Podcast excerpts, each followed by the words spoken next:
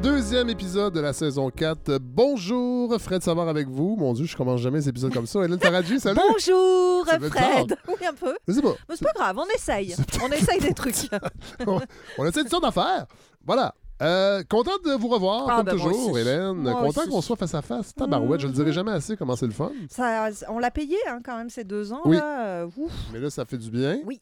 Euh, des petites nouvelles. J'aurais pas de, de, de, de, de petite intro. Tu sais, des fois, je fais ça sur l'actualité. Oui. Puis bon, je parlerai pas de la louisianisation euh, du Québec. Bon, On va y revenir, cela dit. Parce que là, je suis en train de. En fait, c'est ça. Là, je suis en train de me dire que dans les autres, les trois autres saisons, ben non, la première, je la compte pas parce que j'avais commencé au mois de mars, mais la saison 2 et 3, Mhm, je prenais une pause d'été. mhm.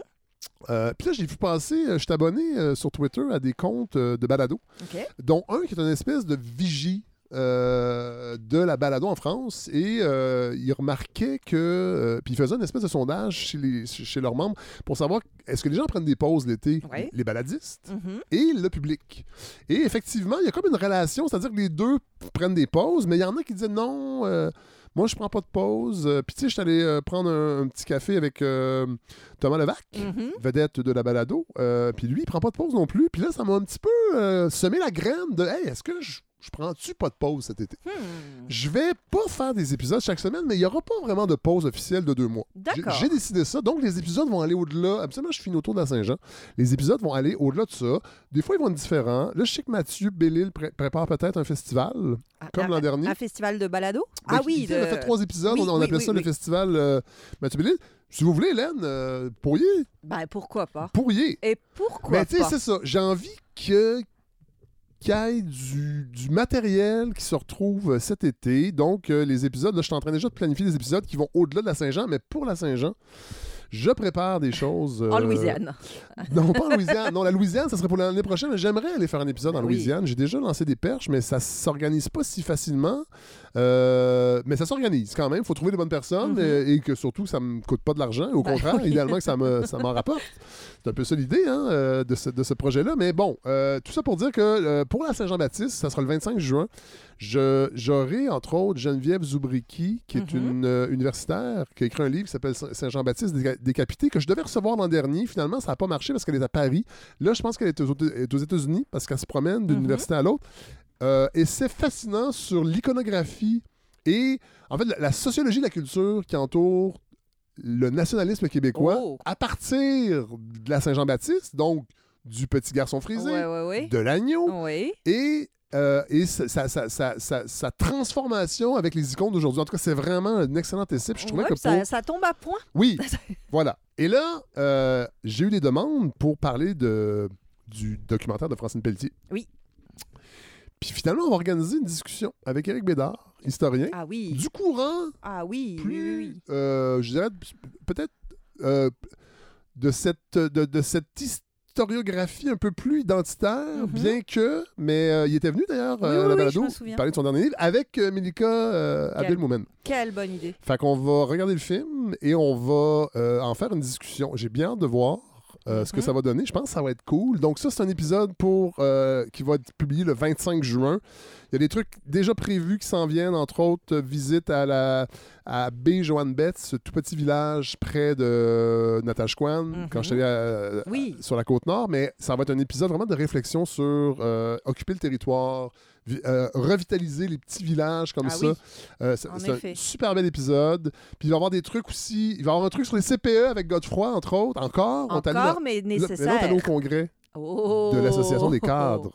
Ah, Un peu niché comme sujet, Peut-être un peu. mais quand même. Mais oui, mais ça concerne beaucoup de gens quand même. Euh, Oui, mais c'est surtout aussi sur le travail des cadres Ouais, en c'est CPE. C'est pas juste de gérer une garderie comme les gens le pensent. Mhm. Donc, euh, ça va être intéressant. Je devais y être, mais j'avais une gastro. Ah, Vous vous c'était rappelez? cette fois-là? Bah Bon, oui, mais. Godefroy, Godefroy a relevé le défi. Et c'est lui qui a animé tout ça. Oh, j'ai hâte d'entendre Ouais. ça. Fait que là, on a enregistré ça. Il y a plein d'affaires qui s'en viennent. Il va... Puis on fera des choses ensemble, Hélène. Oh, Euh, avec grand plaisir. Des fois, des, c'est- des épisodes un peu plus hors série. Fait que Mhm. je suis vraiment là-dedans. Là, je devais faire un party de fermeture de, de- de saison Oui. au Lion d'Or. Ah.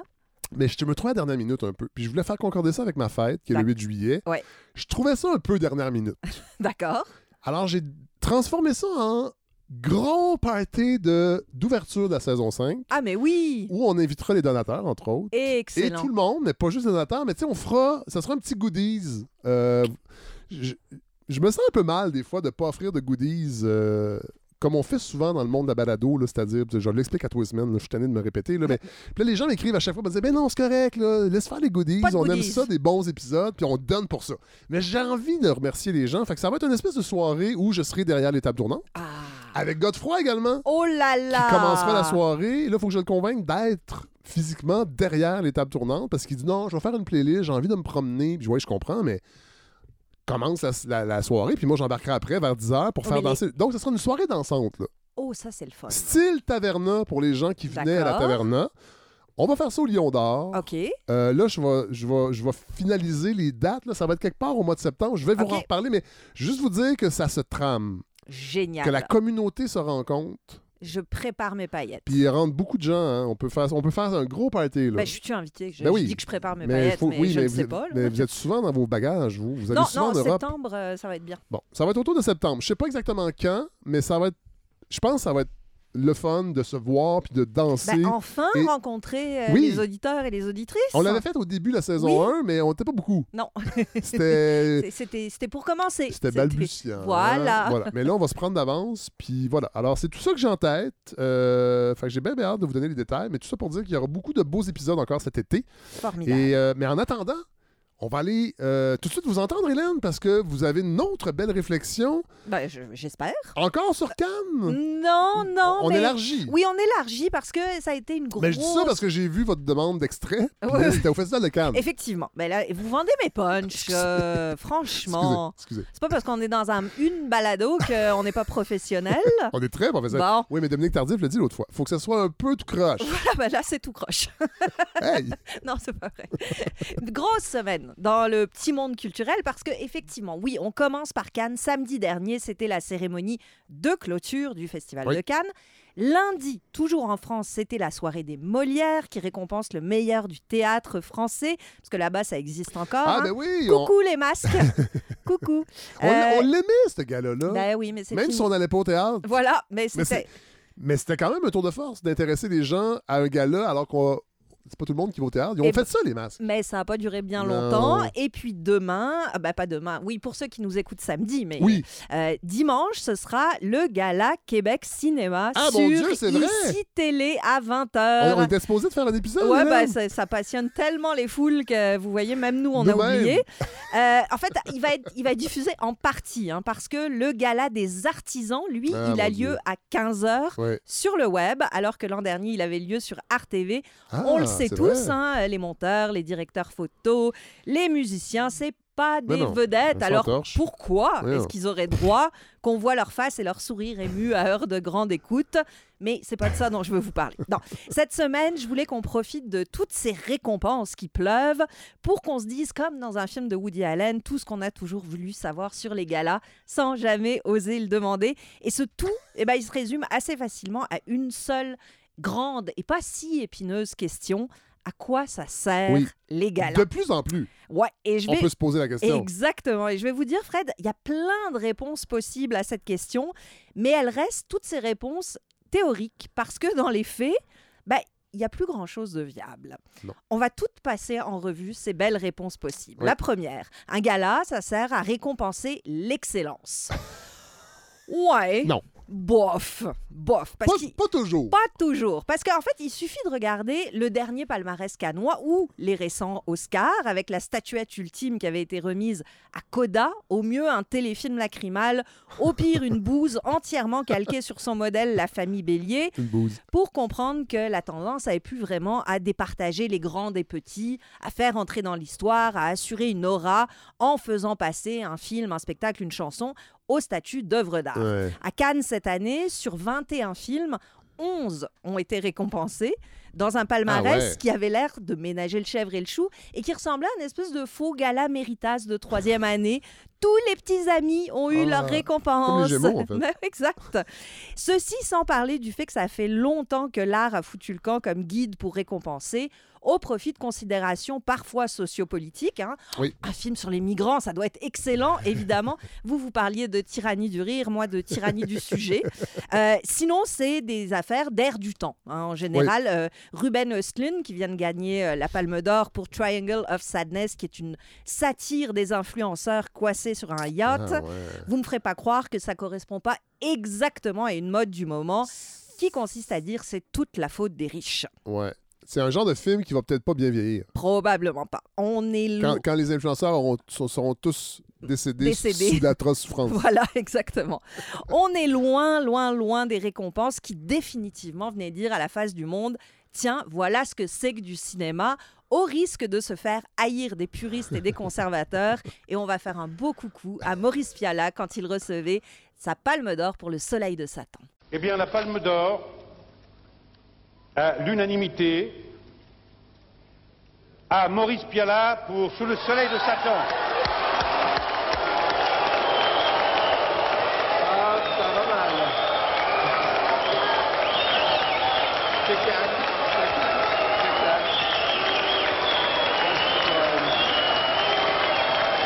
Je voudrais, je voudrais, je voudrais vous demander d'écouter euh, Maurice Piala parce que moi j'ai toujours été très frappée par l'intelligence et la- l'amour du cinéma qu'il a.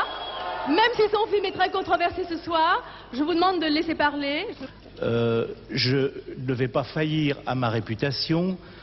Je suis surtout content ce soir pour tous les cris et les sifflets que vous m'adressez. Et si vous ne m'aimez pas, je peux vous dire que je ne vous aime pas non plus. Bon, là, il faut remettre ça, faut remettre tout ça en contexte. Oh, pas tant. Hélène, Si, oui, c'est oui, clair oui, quand oui. même, non? Non. Mais Bon. non, mais je veux dire, On est en 87. Voilà. euh, Yves Montand vient de remettre la Palme d'Or à Sous le soleil de Satan de Ouais. Maurice Piala, qui est une adaptation de Bernanos avec Gérard Depardieu, un film assez euh, sauvage euh, sur le, le- le cléricat notamment. Oui. Euh, ça choque les, les- les- les bien-pensants canois, sauf que c'est un film extraordinaire, Bon, un film qui rentre dedans, Ouais. puis ça voulait dire quelque chose, cette Ouais, Palme d'Or-là. Et quand je la compare à ce qui a été fait cette année, ou un film qui a l'air de vaguement Ouais, qui est comme pseudo-intéressant et tout le monde a applaudi bien gentiment. Je pense qu'on en- on, on est loin quand même de, de la qualité cinématographique qui pouvait être récompensée il y a certaines années. Et Maurice Piala, est-ce que est-ce que c'est une sa carrière de cinéaste, Mhm. c'est beaucoup des films allaient à contre-courant? Bon. Oui, mais c'est une teigne. D'abord, c'est ça. un monsieur teigne. J'aime euh, beaucoup sa réponse. de, si vous ne m'aimez pas, je vous aime pas non plus. J'aurais été genre à répondre ça, Oui, moi, ben, c'est ce genre de monsieur, mais qui a fait des films extraordinaires, très naturalistes. Ouais. Euh, Il y a Loulou euh, avec Depardieu, il a beaucoup tourné Ouais. avec Depardieu. Euh, Il y a ce film extraordinaire avec Jean-Yann et Marlène Jobert, Nous ne vieillirons pas ensemble. C'est un couple qui se déchire pendant une heure et demie, mais Ah c'est à la fois d'une violence et d'une profondeur extraordinaire. C'est du cinéma qui rentre dedans, qui fait mal, mais qui est du vrai cinéma. Encore une fois, Hélène, comme souvent ça arrive avec vos chroniques, c'est que euh, ce week-end, je vais me taper avec euh, mon amoureuse les films de Maurice Piala. Bon, ben vous, vous m'en voudrez peut-être parce que c'est pas forcément agréable. Ah, pas grave. Non, mais ça rentre dedans. Ouais, ouais. c'est- mais ça fait du bien. Bon, deuxième réponse possible à notre grande question. Oui. Les galas, ça sert à quoi? Ben, Les galas, c'est le champagne, les paillettes, les vedettes joliment déguisées. C'est festif. C'est une petite bulle glamour et flash dans nos quotidiens de cutéreux, nous pauvres oubliés du vedettariat. On dirait Hugo Dumas. Moi? Ben, il aime ça, lui. Euh, il trouve qu'au Québec, on manque souvent de, de- de paillettes et de glam. Ah oui, que. Nos galas sont plats, c'est donc bien le fun, puis euh, on n'en a pas assez. Ben, puis ça, on moi- avoir des vedettes pour que je puisse en parler tous les soirs dans Ce serait sa réponse. Oui. Mais moi, je dis bof. Ben oui, voilà. Encore une fois, bof, parce que je sais pas si vous avez remarqué, mais disons que depuis la gifle de Will Smith, on n'a plus vraiment ces pré-papiers enthousiastes, justement, Ouais, comme cela, à dire ouais. mais quelle guenille va porter telle vedette? Euh, Comment on se prépare pour être le plus joli? Qu'est-ce qui va arriver? On n'est plus dans l'anticipation de la fête, mais on est dans la hantise d'un faux pas. On nous dit comment les présentateurs, présentatrices de trophées seront séparés du public dans la salle, comment on polie chaque discours pour que rien, rien, rien ne dépasse, pour que rien ne soit prétexte à scandale, comment tout est réglé au millimètre pour que rien ne déborde. Mais en vrai, Fred, une fête où tout est organisé, préparé, anticipé, ben, autant rester chez soi. Ben oui. J'ai l'impression, la fête, c'est l'inattendu, la surprise, le dérapage. Et si c'est juste de la gêne et de la peur, ben, ça n'a rien de festif. Sans couleur, sans saveur, sans oomph, ben, autant nous parquer devant un train qui passe comme des vaches dans un pré. Voilà. Alors tentons notre chance avec une troisième réponse. Oui. À quoi servent les galas? À susciter le désir pour les œuvres primées. Ou pour le dire en langage Ouais. vulgaire, à vendre des tickets. Oui. Hein? Vendre des tickets. Des tickets. ben là encore, bof. Ouais. Bof parce que cette idée qu'un prix, ça va aider la carrière d'un film ou d'une œuvre d'art, ben, elle ne vaut que si ce film ou cette œuvre d'art est encore vierge de toute exploitation. En gros, ça marche pour les films de Cannes, parce que quand les films de Cannes arrivent en salle, c'est après avoir Ah reçu ces- oui. ces, récompenses-là. Ah oui, alors que les Oscars, si- ils ont fait la run. Et voilà, c'est ça. Ah oui. Donc, si sur l'affiche, vous voyez, oh, gagnant de la Palme d'Or, oui, ça peut aider, Ouais, effectivement. ouais. Mais si je prends l'exemple du Gala Québec Cinéma qui a lieu en fin de semaine, ben, ça changera quoi pour la vie du film que Les Oiseaux Ivres ou Maria Chapdelaine Ah, gagnent meilleur film? Sachant que les deux, non seulement ils sont sortis en salle l'automne dernier, mais Ouais. qu'en plus, ils sont déjà accessibles sur Crave. Ah ouais. Donc, oui, ça va peut-être aider les réalisateurs Ivan Brovitch et Sébastien Pilote à obtenir un prochain Ouais. financement. D'accord, mais si on parle de carrière artistique d'un Ouais, film, ouais. si on parle de cinéma et pas de Waouh, un réalisateur qui a plein de trophées, j'ai jamais vu un de ses films, mais il doit être super bon, ben, c'est à peu près aussi utile que d'aller faire des couvertures journalistiques de tapis rouge et de soirées fancy à Cannes. Euh, un petit bémol, il y avait un clin d'œil, mais euh, je. Non, excusez, c'est parce que je, je pensais dans ma. J'étais en train de me dire pourquoi euh, le gala d'Iris fait pas ça. Ben, parce qu'il a été déplacé. Avant, il était au mois de février, à peu près en même temps que les rendez-vous Québec Oui, mais il, y avait- mais il fallait que les films aient été en salle pour être en lice. Ben, c'est la même chose que les Oscars, c'est un peu absurde. C'est-à-dire que si on remet des prix...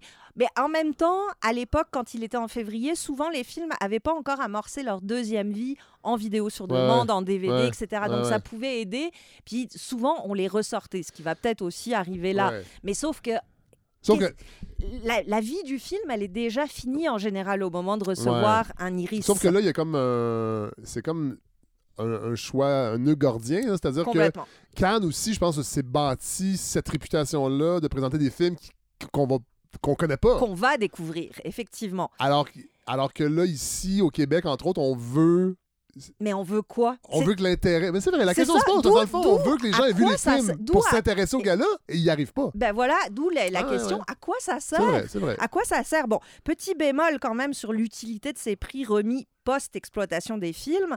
Je pense qu'ils deviennent tout de même utiles quand on tombe dans les catégories premières, c'est-à-dire meilleur premier film, meilleur Ouais, ouais, ouais. espoir, Ouais. meilleure relève. Parce que là, oui, peut-être que le film a fini sa course, mais un prix comme ça, ça peut faire exister ces artisans sur la scène C'est vrai. médiatique. Ça les met sur la map. C'est. En tout cas, symboliquement, ça leur donne une place. Quoique, là aussi, ça dépend du prestige du prix. hein. Quand la femme de mon frère, de Monia Chokri, reçoit le prix coup de cœur Un certain regard à Cannes, ça a certainement Ouais. plus d'effet que la révélation de l'année au prix Iris. Oui. Qui a gagné l'an dernier, Fred, le- la révélation de l'année au prix Iris? C'est-tu Émilie Bière? Et non, c'est Kelly DePau. Ah! Kelly DePau. Alors oui, effectivement, ça a eu un effet dans l'industrie, elle joue, hein, euh, mais sur le public, c'est peut-être un petit peu moins Ouais. retentissant. Ouais.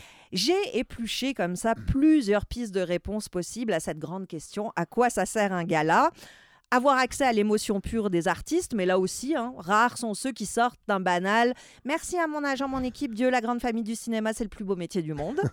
Euh, ça sert à faire plaisir à ceux et celles qui les reçoivent, oui, d'accord, Oui. mais nous, pauvres gueux, Oui. bah, on peut bien se gratter. Euh, ça sert à promouvoir la diversité du cinéma. Bah, ça, c'est marqué dans les règlements. Ouais, hein, parce que dans la, dans la vraie vie, Non. non, c'est tout le temps les mêmes. Oui. C'est tout le temps les mêmes. Ça sert de vitrine à une industrie pour montrer combien elle est tonique et pleine de vie.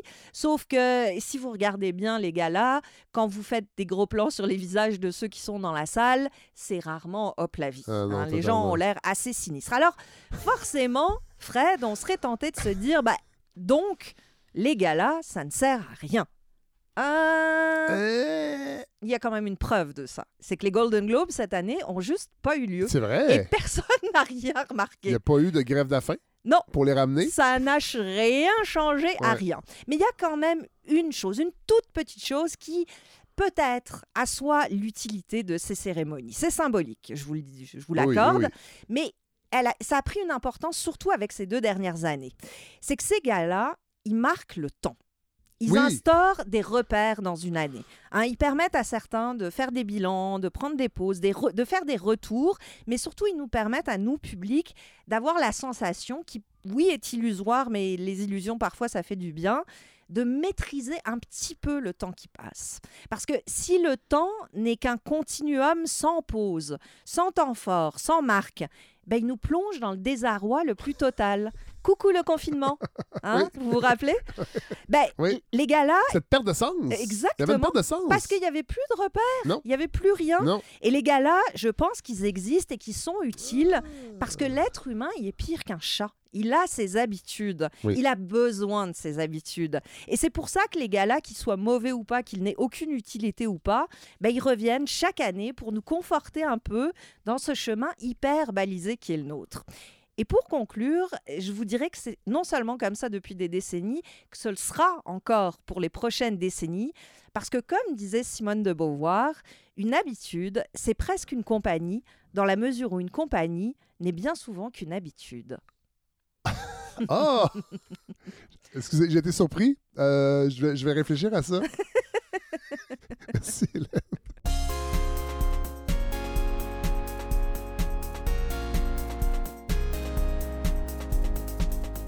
Alors, c'est avec beaucoup de plaisir que je reçois à la balado Marie-Hélène Voyer, bonjour! Salut Fred. Ça va très bien? Oui? Oui, oui, ça va plutôt très bien. J'ai dit ça de bizarre. Euh, ça fait longtemps qu'on est supposé de faire cette... Ben, ça fait longtemps. Depuis l'autre... euh, depuis... Quand- Depuis janvier. Moi, je dirais depuis janvier, là, on s'essaye. On Ah, plus que ça. Là, là, vous venez pour l'habitude des ruines, un essai avec le sous-titre Le sacre de l'oubli et de la laideur au Québec. C'est paru quand, ça? C'est paru en novembre dernier, 21-22 novembre. Donc, c'est ça. C'est à la fin de l'automne qu'on a commencé à s'écrire. Vous, Voilà. êtes, vous, êtes, euh, vous êtes installé à Rimouski, Oui, natif de Rimouski, natif du BIC, j'insiste. Du BIC, oui. oui. Qui est grosse à... qui est grosse à- nuance de 20 km. Mais quand même. Ah, quand même. Je peux important. comprendre. Je peux comprendre. Donc là, on s'écrivait. Puis là, on- en fait, on aurait pu le faire à distance, euh, comme on a fait beaucoup ici à la balado pendant la pandémie, mais ça me tentait pas. Fait que on se plaît. Vous êtes, vous êtes venu au salon du livre. Ben, je- euh, on aurait pu. On aurait presque pu, mais j'ai attrapé euh, le fiefé virus dont tout le monde voilà. parle. Donc, Voilà. euh, mais là, vous êtes là ça. Va. et euh, on- vous venez parler de ce livre-là. Je vais vous présenter. Vous êtes professeur de littérature au Cégep de Rimouski. Euh, c'est pas votre premier ouvrage? Non? Vous êtes poète? Oui. également? D'abord poète. D'abord poète. D'abord On peut poète. dire ça. Oui. Euh, Est-ce que l'habi- l'habitude des ruines, c'est votre premier essai? Mon, pr- ben, mon premier essai, oui, si on compte pas euh, ma thèse de doctorat qui a été publiée chez Nota Bene, mais c'est encore autre Ouais. chose. C'est plus une étude euh, Qui, Ouais. qui portait sur quoi? sur la poétique de l'espace incertain dans le roman français et québécois contemporain. OK. Bon, on est quand même dans les mêmes. Donc, oui, dans les mêmes eaux. Hein. Oui. Là, là, il faut le dire, vous n'êtes pas une architecte, vous n'êtes pas une spécialiste du patrimoine. Et c'est peut-être pour ça que, en tout respect pour les architectes et les spécialistes du patrimoine, c'est peut-être pour ça que j'ai tant aimé euh, votre livre, L'habitude des ruines, parce qu'on sent vraiment que c'est un, c'est un coup de gueule sur littéraire. Donc, et vous le dites, dans le fond, les, les- les mots sont vos armes, euh, sur notre rapport au bâti, à la préservation. Euh, le déclic, le déclencheur de, de cet essai-là, c'est quoi exactement? Faudrait retourner loin. Hein. Je, Ouais. je pense que ça fait longtemps, malgré tout, que je suis sensible à cette espèce de, de nonchalance euh, avec laquelle on, on regarde tout être détruit autour de nous. Euh, mais, mais je pense que mon, mon origine très campagnarde, Ouais. je suis fille d'agriculteur, j'ai grandi dans un rang, euh, a, a fait, m'a sensibilisé beaucoup à l'importance du Ouais. paysage bâti autour de nous. Sauf que, et vous le dites quelque part dans, dans votre, dans votre livre, quand vous étiez adolescente, vous étiez, vous avez grandi dans une maison de, de, de pierre, le- le- Pierre des Champs, là, la, Oui. la- la traditionnelle tradition maison canadienne, traditionnelle. que vous trouviez ennuyante un peu. Oui, ben, Des, oui. vieilles, des vieilles pierres. Des vieilles pierres euh, sur une butte au fin fond de la campagne. Là, Alors avec, que vos euh, amis habitaient dans des ben, vrais quartiers. oui. Ah, C'était votre, votre impression à l'époque. Oui, des, des vrais bungalows avec euh, des vrais toits cathédrales. Ouais. Et, et- et- quand- comment on en, on en arrive? Évidemment, c'est en vieillissant aussi. Bon, euh, on lit, on se cultive. On, comment, le- le comment le rapport change par rapport à ça? Comment on passe de Ah, je vis dans une maison ennuyante à Mon Dieu, c'est un joyau? Puis, est-ce qu'elle existe encore la maison? Elle existe encore, mais je pense qu'il a fallu m'en arracher pour comprendre que finalement, j'étais Ah ouais. plutôt bien. Euh, et, et je dis souvent hein, que la, la campagne plusieurs personnes croient que c'est un lieu très stable, très rassurant, Ouais. euh, ponctué par les saisons. Ouais. Euh, et puis, de mon point de vue, c'est ce qu'il y a de plus impermanent au monde comme lieu, la campagne, finalement.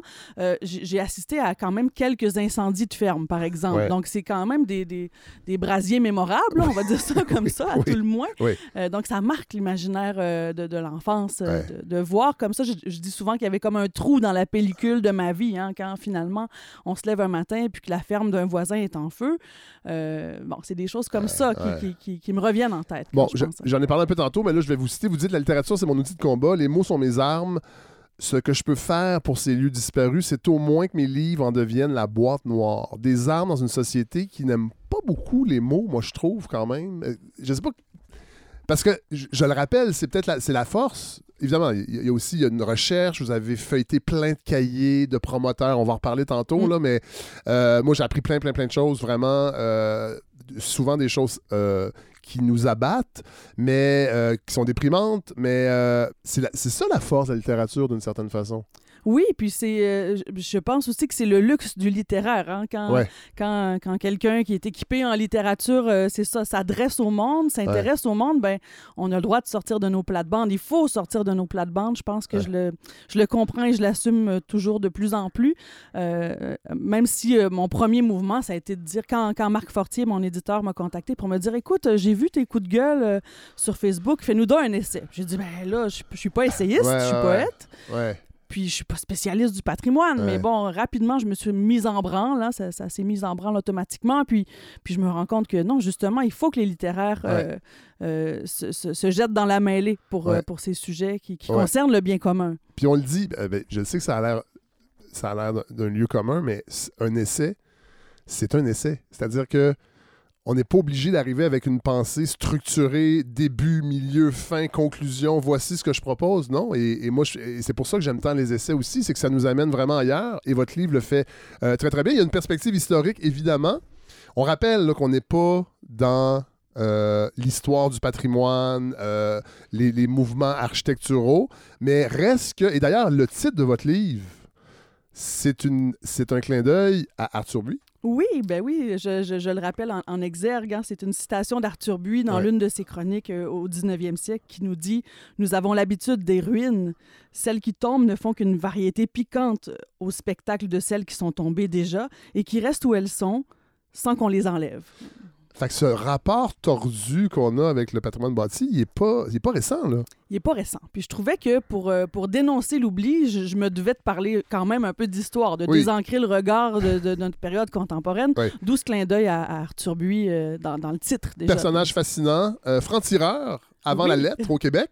Oui, Euh, et on peut encore, euh, ces textes sont encore disponibles. Moi, j'en ai un ici, sinon deux, mais un- si vous connaissez pas Arthur Buis à la maison, là, allez, garochez-vous là-dessus. Vous allez, vous allez être fâché, vous allez rire en même temps. oui puis c'est un, un personnage important pour Oui. Rimouski. Qui a, il a quand même Ah oui, ça, passé... j'ai- ah, j'ignorais ça. Ben, il a passé, il a passé euh, une bonne partie de sa jeunesse élevé par ses tantes, ses grandes tantes à Rimouski. ah oui. Et puis, on a un magnifique centre d'achat tout décati qui s'appelle la Plaza Arthur Buis. Donc, c'est ce qu'on a trouvé de mieux pour lui rendre hommage. Il y a des machines à pinottes, puis euh, c'est un très beau petit centre d'achat. Ah, mon Dieu, que ça, ça fait un petit pincement.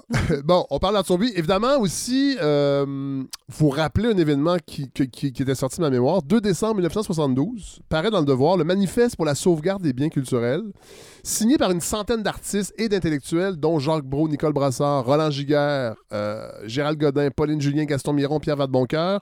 On y dénonce, et là on parle de 1972, la négligence des autorités envers le patrimoine historique du Québec, euh, attestée non seulement par la destruction alors, à l'époque, donc 1972, récente, d'une quinzaine d'églises et par la démolition projetée de l'ensemble paroissial Sainte-Catherine d'Alexandrie. Bon, là, il faut se remettre dans le contexte. Euh, J'en ai déjà parlé ici, entre autres via les films de Pierre Perrault, Le cycle habitibien, où on parle de ça, la, dévi- la dévitalisation euh, des villages. On est encore là-dedans, là, avec ce manifeste-là. Oui, tout à fait. Hein? Puis c'est une époque assez, euh, assez intéressante. Je parlais à ma grand-mère de, de- de ces années-là, puis elle me disait, mais à cette époque, les, les antiquaires euh, états-uniens, américains, sillonnaient les rangs, Ouais. les fonds de campagne québécoises. C'est et- l'Eldorado pour eux. oui, ben oui, ben oui. Puis ma grand-mère était ravie que de, de vendre ses vieilleries. Ouais. Mais bon, maintenant, je sais ça. Moi, j'étais complètement scandalisée de voir. Donc, tout, tout ça arrivait dans Ouais. cette belle époque. Ouais. Et donc, le gouvernement euh, de Robert Bourassa décide de ne plus supporter euh, via les infrastructures, via, via du financement, certaines régions, villages du Québec. Et on va procéder euh, au déménagement de maisons. Et d'ailleurs, dans les films de Pierre Perrault, je sais que je suis gossant. Là, les gens à la maison sont comme, il est-tu gossant que les films de Pierre Perrault? Oui, le- l'île aux coudes, c'est extraordinaire dans, la cinématographie, mais allez, les- allez voir le cycle Abitibien parce qu'on on le voit avec Horace Lalancette. On, on déménage des maisons. Le gouvernement subventionne le déménagement de maisons et on va déplacer 65 000 personnes environ de villages qu'on dit éloignés vers des plus grands centres. Oui, c'est un arrachement terrible. Je trouve que c'est d'une violence sans nom ouais. d'avoir fait croire aux gens qu'ils allaient pouvoir se bâtir euh, une vie bonne, hein, Ouais. euh, qu'ils allaient pouvoir habiter royaume, le territoire. comme dirait Horace euh, oui. Lalancette. habiter le territoire pour après, nonchalamment, leur dire mais on vous arrache de là. Ouais, ouais. Mm. Et André Bérard, président de la Banque nationale, vous le rappelez aussi, revient à la charge en 1995. Je me rappelle de ça très, très bien. Puis c'est arrivé aussi au début des années 2000 aussi. Euh, des, des grands financiers, des grands patrons qui trouvent que ça coûte cher mettre du monde dans des villages éloignés. Puis on pourrait peut-être les fermer puis ramener ça euh, dans les grands centres. Dans les... Fait que c'est toujours là, cette idée-là, Ben euh, que, que- que les villages éloignés, c'est pas rentable. Voilà. Quelle idée absurde de vouloir habiter notre territoire. hein. Arrêtons. Euh, vous dites que votre livre est un pavé lancé contre notre accoutumance anasthésiée à la démolition. Une dénonciation de la laideur. Et parce qu'il y a ça aussi, il n'y a pas seulement de ne pas conserver euh, le patrimoine bâti, c'est aussi de le remplacer par du lait. Oui, et de l'insignifiant. Tout ça en même temps. Euh, vous parlez de lissage permanent de nos villes, avachissement généralisé du paysage. On parle d'un essai littéraire, il y a des fulgurances, il y a, des, il y a, vraiment des passages. Je vais en citer quelques-uns, là, mais euh, c'est vraiment un essai qui m'a vraiment beaucoup, beaucoup plu, euh, Marilyn Voyer. Bon, parlons de Rimouski. qui est une ville, et vous le dites quelque part dans le livre, il y a plusieurs choses qui clochent, en tout cas visiblement par rapport au patrimoine bâti. Bon, il y a eu un grand incendie euh, dans les années 50. Oui, qui a rasé près du tiers des bâtiments du centre-ville. euh, C'est, c'est- Que- ouais. Et qu'est-ce que, et qu'est-ce que les autorités ont fait à l'époque? Ben, ben on, on a rebâti comme on a pu avec les moyens du bord. Là. Je sais qu'il y a eu des vastes mouvements de, ben, de philanthropie et Ouais. d'entraide et tout ça. Mais, mais si- que là, on parle de Rimouski, c'est pas un petit village. Là. Non, non, non, c'est quand même une ville de bon, 50 000 habitants. euh, si- puis là, je compte pas le pourtour. Là. Ouais. Mais, mais moi, ce qui m'intéresse, c'est aujourd'hui, qu'est-ce qu'on en fait du peu de bâtiments historiques qui restent? Oui, parce que c'est ça, il y a encore des bâtiments qui sont laissés à l'abandon depuis, de- depuis cette époque. Est-ce que Oui. que j'ai compris ça? Ben, ben, on- oui, exactement. On n'en prend pas soin. Donc, des bâtiments euh, avec du plywood dans les fenêtres. Ouais. Et pourtant, c'est bon, no- notre ancienne école d'agriculture, euh, l'ancienne école des frères du Sacré-Cœur. Donc, euh, c'est des bâtiments sublimes, là, extrêmement beaux, qui entourent, qui environnent le, le cégep où, où j'enseigne, Ouais. qui est un magnifique cégep dans un ancien séminaire. là. Mais je me dis, on- on- il nous reste peu de choses. Ouais. Peu de choses à protéger et puis il y a une nonchalance, on on les chauffe pas, on, on les laisse dépérir et après on dit ben c'est ça comme l'espèce de ritournelle habituel hein. C'est dangereux, va falloir faire un parking, ça serait mieux pour tout le monde. Et vous rappelez que la ville, pourtant sur le bord du fleuve, y fait d'eau dans la façon qu'elle a été développée et construite. Oui, ah, c'est, c'est, c'est, c'est enrageant quand, quand, je sais pas si vous êtes passé par Rimouski, euh, Plusieurs Mais- mais fois. quand- C'est quand on- longtemps, là, mais c'est oui. ça, quand on passe sur le boulevard, ben on voit en fait la, la, la ville fait d'eau au fleuve, donc on voit les, des conteneurs, des arrières, euh, des, des arrière-boutiques. euh, euh, Comment vous expliquez ça, littéraire que vous êtes? Euh, parce que c'est pas, c'est pas un endroit, euh, c'est pas une exception au Québec. Ce- cette, cette, euh, cette incapacité de d'embrasser le territoire d'une façon, je dirais pas belle, parce que c'est pas comme ça qu'on construit des villes. C'est évidemment, c'est sur des dizaines, des, dizaines d'années, mais on a, on a le fleuve. Euh, comment, on a. Pour, socialement, à votre avis, c'est quoi, qu'est-ce qui cloche dans cette approche-là de ne pas s'enraciner de façon. euh, comment je pourrais dire plus organique? Peut-être je m'exprime mal là, mais Euh, Belle question. Je me demande s'il n'y a pas quelque chose comme une honte d'être nous-mêmes quand je vois à quel point on s'inspire toujours d'ailleurs hein, dans notre manière de nommer Oui. les lieux qu'on habite. Euh, puis pour rester sur Rimouski aussi, hein, moi, je, je suis la pire radoteuse au monde avec cette histoire-là, mais on, on célébrait les 325 ans de Rimouski Ouais. euh, euh, tout récemment. Et puis, ben, d'ailleurs on- vous en parlez.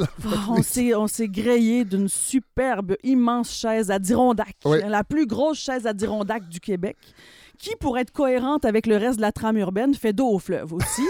Euh, bon, bien sûr qu'il y a toute une logique Instagrammable derrière Ouais, ça. là. ouais, ouais. Donc, euh, si on veut avoir un beau selfie, il faut que la chaise fasse dos au fleuve pour qu'on voit le coucher de soleil derrière la chaise à à Adirondack géante. Mais donc, encore une fois, c'est ce qu'on a trouvé de mieux pour parler de notre histoire, notre enracinement dans la région. Euh, Et, incroyable. et- et la chaise Adirondack géante, vous le rappelez dans votre livre, il y en a une en Alabama, il y en a une en Alaska, il y en a une en Ohio, il y en a une à New York. Fait qu'il y a toute cette idée aussi nord-américaine de standardisation du paysage. Oui, oui, oui. Et, même ça- dans la façon qu'on commémore nos lieux de vie. Ben oui, puis, puis, puis je dis souvent à la blague euh, à mes amis, mais tu sais, on se ferait kidnapper, mettre dans une valise, puis on se ferait sortir à 200 km d'ici, qu'on On verrait pas de verrait différence. pas de différence. Non. hein, Des tachereaux, il y en a partout Ben, au Québec. partout.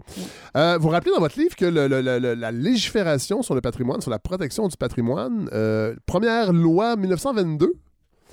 euh, à l'époque, il y avait 90 000 travailleurs de métiers traditionnels euh, de la construction. Aujourd'hui, il en reste 500.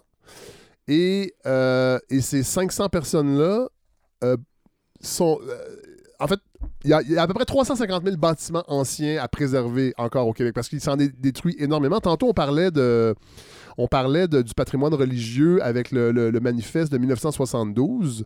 Euh, et, dans ce, et dans cette partie-là, vous rappelez que depuis 1972, 40% de notre patrimoine euh, religieux, euh, en fait non, patrimoine ancien a disparu. 40% des immeubles depuis 1972. Puis C'est 3000 bâtiments anciens qui sont détruits par année. Oui, c'est- constant. C'est sans arrêt. Et, et, à Rimouski, on a une superbe cathédrale à l'abandon qui, qui est, qui est dans, dans un dialogue, euh, enfin, un face-à-face avec notre chaise Adirondack. Tout est tellement cohérent. Euh, mais mais puis il faut comprendre, là, je ne suis pas, suis pas spécialement euh, pratiquante, mais je me dis que Mais ça À- fait à- partie, ça fait partie de notre trame historique. Bien sûr, puis en cette ère de recyclage, euh, on, on martèle partout qu'il Ouais. faut. Bon, mais pourquoi on, on laisse à l'abandon ces lieux qui pourraient permettre d'installer euh, des, des- des centres d'artistes, des Ouais. bibliothèques, euh, des, bon, des logements pour tous, Ouais. peu Non, importe. mais tout à fait. on est- la balado est allée à Saint-Camille il y a quelques semaines et euh, l'Église a été centrale dans la démarche du village pour se revitaliser parce que Saint-Camille, c'est un exemple d'un village qui a sa population a augmenté, s'est rajeuni parce qu'on a réussi à attirer des jeunes familles et l'église du village est au centre de cette opération-là. Euh, et on y a installé des diffuseurs culturels, on y a installé des organismes communautaires. Évidemment, il y a des coûts reliés à ça, mais il y a moyen, quand on veut vraiment, il y a toujours moyen de préserver les églises dans, dans certains villages. Mais moi, c'est drôle parce que euh, je pense que c'est la saison 2 de la balado. J'étais allé à Victoriaville dans un, euh, forum sur le développement durable. On a enregistrer un épisode. Et il y avait, si ma mémoire est bonne, Madame Brochu, je pense que c'est Joanne Brochu qui est professeure d'urbanisme à l'Université Laval et qui, elle, disait que notre rapport au bâti, et en fait, on pourrait dire notre non-rapport au bâti, a un lien avec l'inachèvement politique du Québec.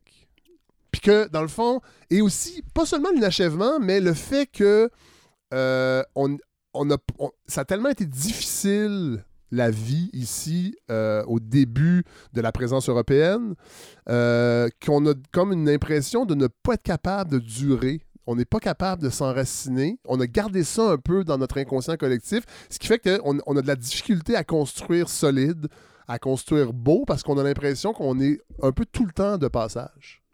C'est une, hypothèse intéressante. Puis euh, il y a quelque chose aussi de, de- de cet ordre-là quand on regarde, euh, encore une fois, notre manière de nommer les lieux. Moi, c'est ce que je trouve fascinant, c'est que pour, euh, pour se donner bonne conscience, hein, on garde une retaille de, de façade et Ouais. puis on, on le relance dans une espèce de bâtiment qui a aucun lien, aucune âme avec tout ça. Mais, mais oui, peut-être c'est le, c'est le syndrome du nouveau monde euh, Ouais. qui, qui- qui nous habite, hein, le- un espèce de Janus avec le cou tordu seulement vers l'avenir, finalement. Ouais. Mais, tout à fait. Votre, votre roman, j'allais dire votre roman, votre essai euh, est structuré aussi. C'est pas, il n'y a pas de chapitre. Ce sont des, des, des, des sections euh, thématiques. Par exemple, les croix de chemin. Vous avez un- quelques pages sur les croix de chemin qui, et vous le rappelez, euh, avant d'être des, d'être des objets de culte, ont toujours été des lieux de rendez-vous. Oui.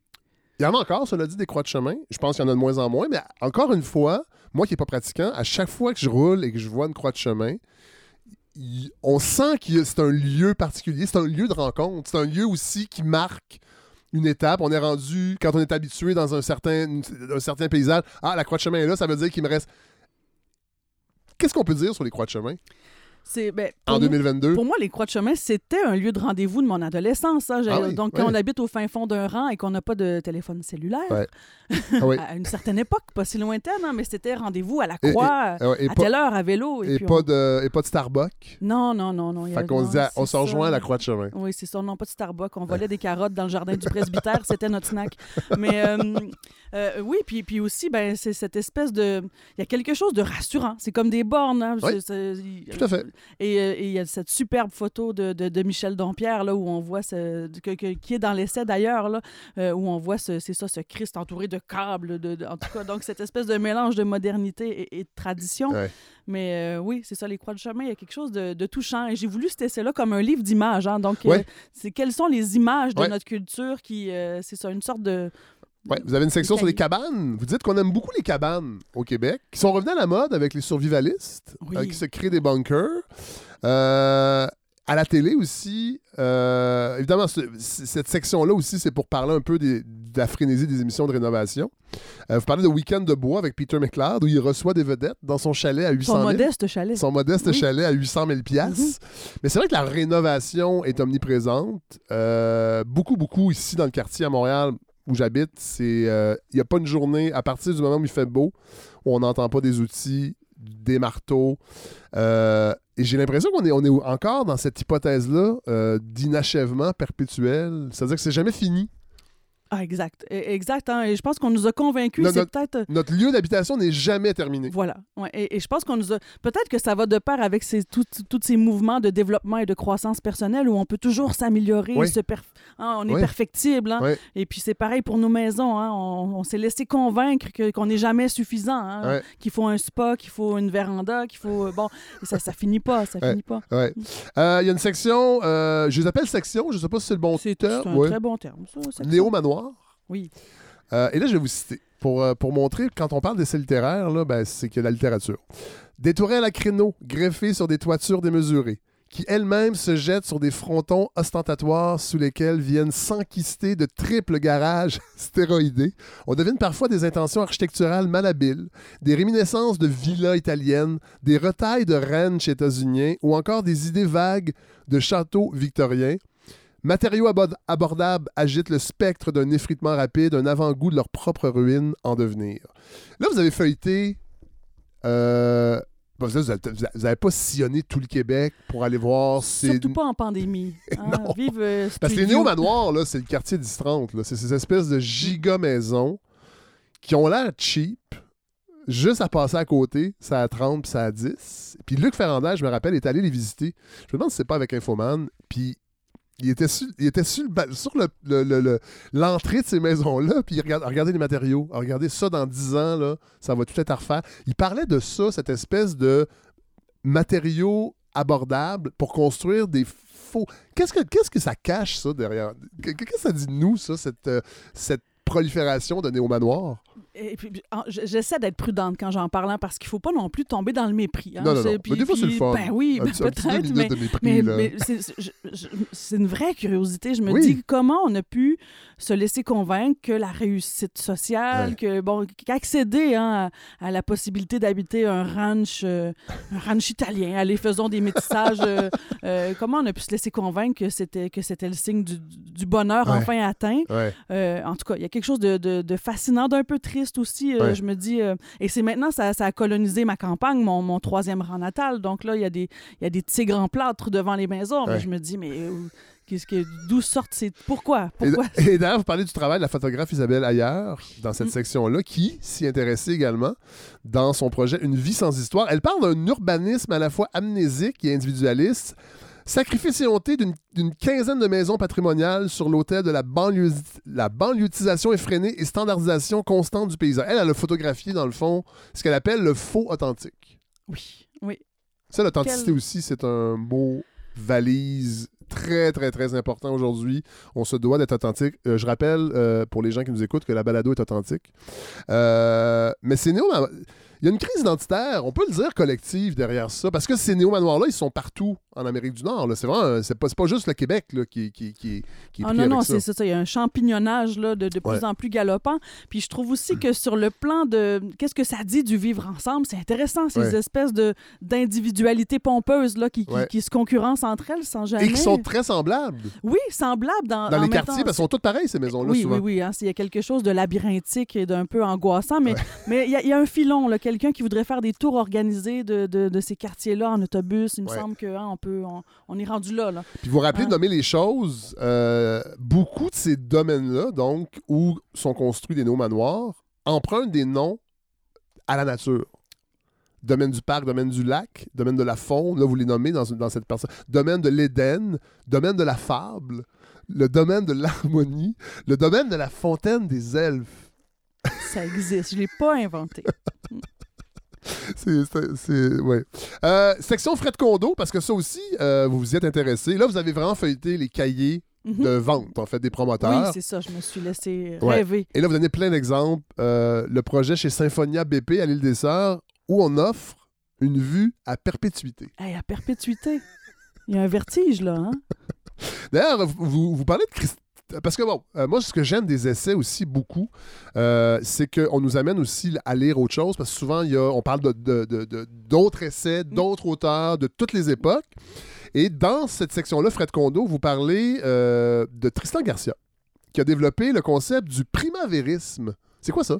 Oui, c'est cette espèce de fantasme du, du constamment neuf, hein, du perpétuel printemps, on va dire, du perpétuel euh, renaissance du monde. Ouais. Donc, il y, a- il y a quelque chose de cet ordre-là d'intéressant chez Garcia. Un petit essai publié déjà il y a quelques années, Ouais. là, mais, euh, mais- Et, et, euh, et- et moi, quand j'ai lu ça, je me suis demandé. Parce qu'il y a aussi le mot urbain. Il y a le mot authentique qui est très présent et le mot urbain. Tout est urbain. Un resto urbain, euh, en ville, une librairie urbaine, oui, chalet urbain. chalet urbain. euh, Qu'est-ce qu'on peut déduire de ça socialement? Euh, parce que c'est comme une espèce de culte. Vous n'êtes pas allergique au chat, hein? Non. OK. Parce que là, il y a Léon qui Non. vient Ben, d'apparaître. si Léon aime beaucoup pas. les invités. Il, est- non. il est- il est sibérien. Non, non, je suis pas allergique si je le nie et si je touche pas. Ah, mais faut pas faire ça avec les chats. Ils, ils- Oh. pas le déni, ils vont, ils vont venir vous voir.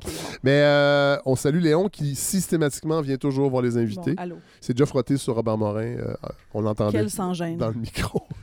Euh, ouais, l'urbanité, cette, cette, cette, cette- idée-là, un peu de glorification de l'urbanité. Moi, je trouve que pour une société issue du monde agricole, parce que c'est quand même ça, le, le- Québec, encore une grande partie de l'histoire du Québec, euh, des arrivées des Européens, c'est que c'était des agriculteurs.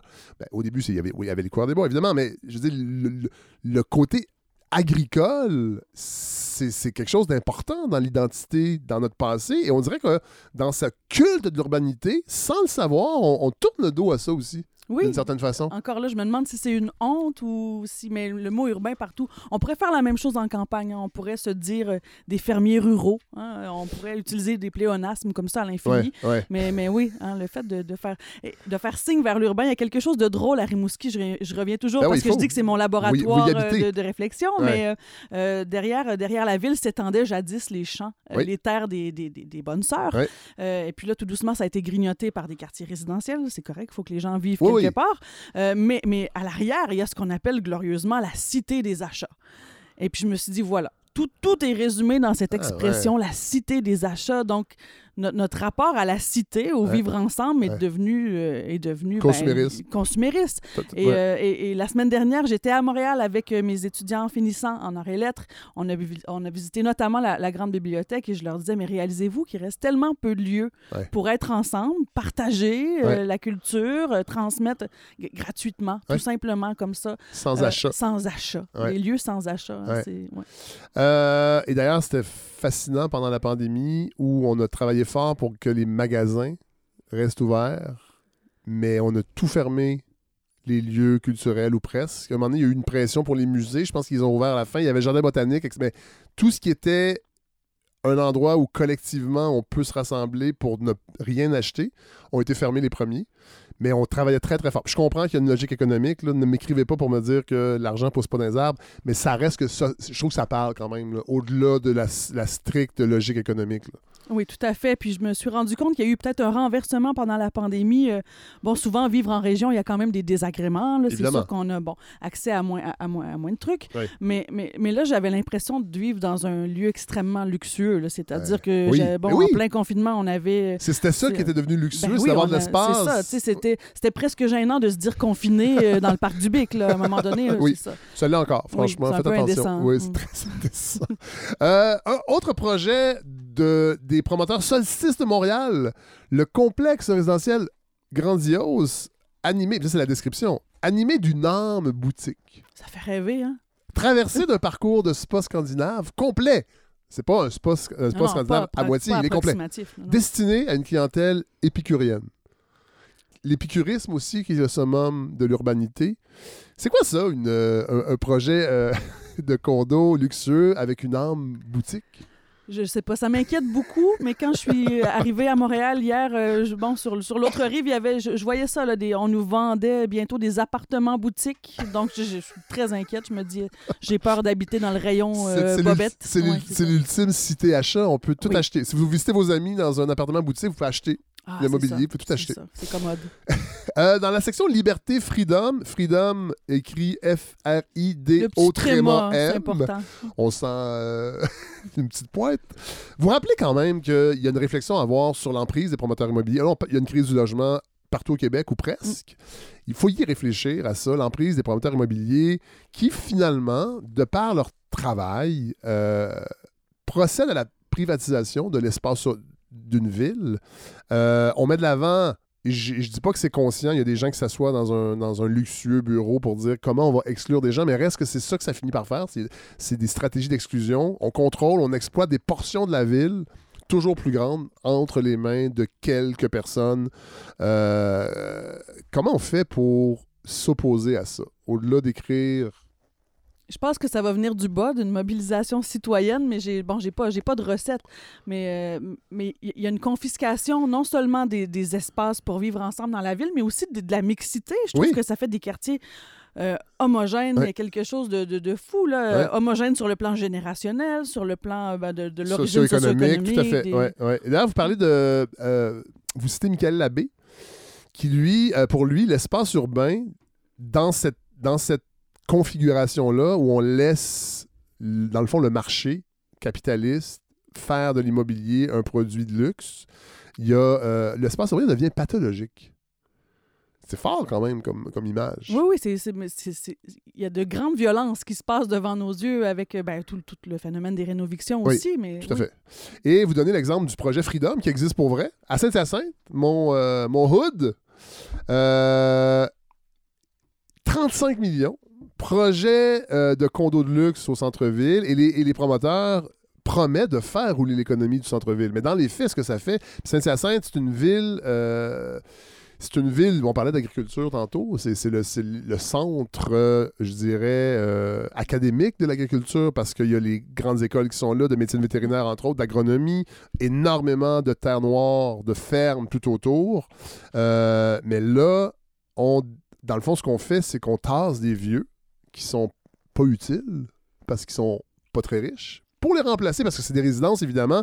Et vous parlez aussi dans, le- dans cette même partie-là de, euh, d'architecture défensive. Oui.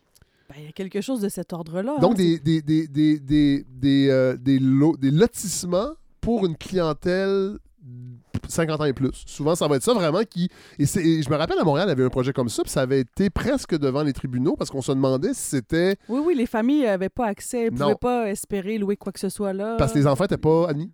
Voilà. Ouais. Et, et le projet Freedom, je ne sais pas si euh, il est à ce point restrictif, mais reste que c'est pour une clientèle aisée, âgée, et on promet dans le fond aux élus de revitaliser des centres-villes. Puis souvent, ces petites villes-là, Saint-Hyacinthe, euh, ils ont des problèmes. Aussitôt que le Walmart s'est installé à la fin des années 90, ben, le centre-ville s'est dévitalisé. Alors les élus aussi voient d'un bon oeil ces projets-là en même temps. Ah oui, c'est des, ben, c'est des mannes, euh, c'est des mannes euh, sur lesquelles ils peuvent pas cracher non plus. Là. C'est... Donc, il y a l'espèce d'effet pervers euh, où on s'en sort pas finalement. Ouais. C'est-à-dire que nos villes sont à la merci des promoteurs Ouais. et agenouillés. Ouais, tout à fait. Euh, Il y a une section sur le façadisme. On en a un petit peu glissé un Mhm. mot tout à l'heure. Euh, Bon, c'est quoi le, le façadisme, entre autres, c'est. C'est c'est drôle parce que.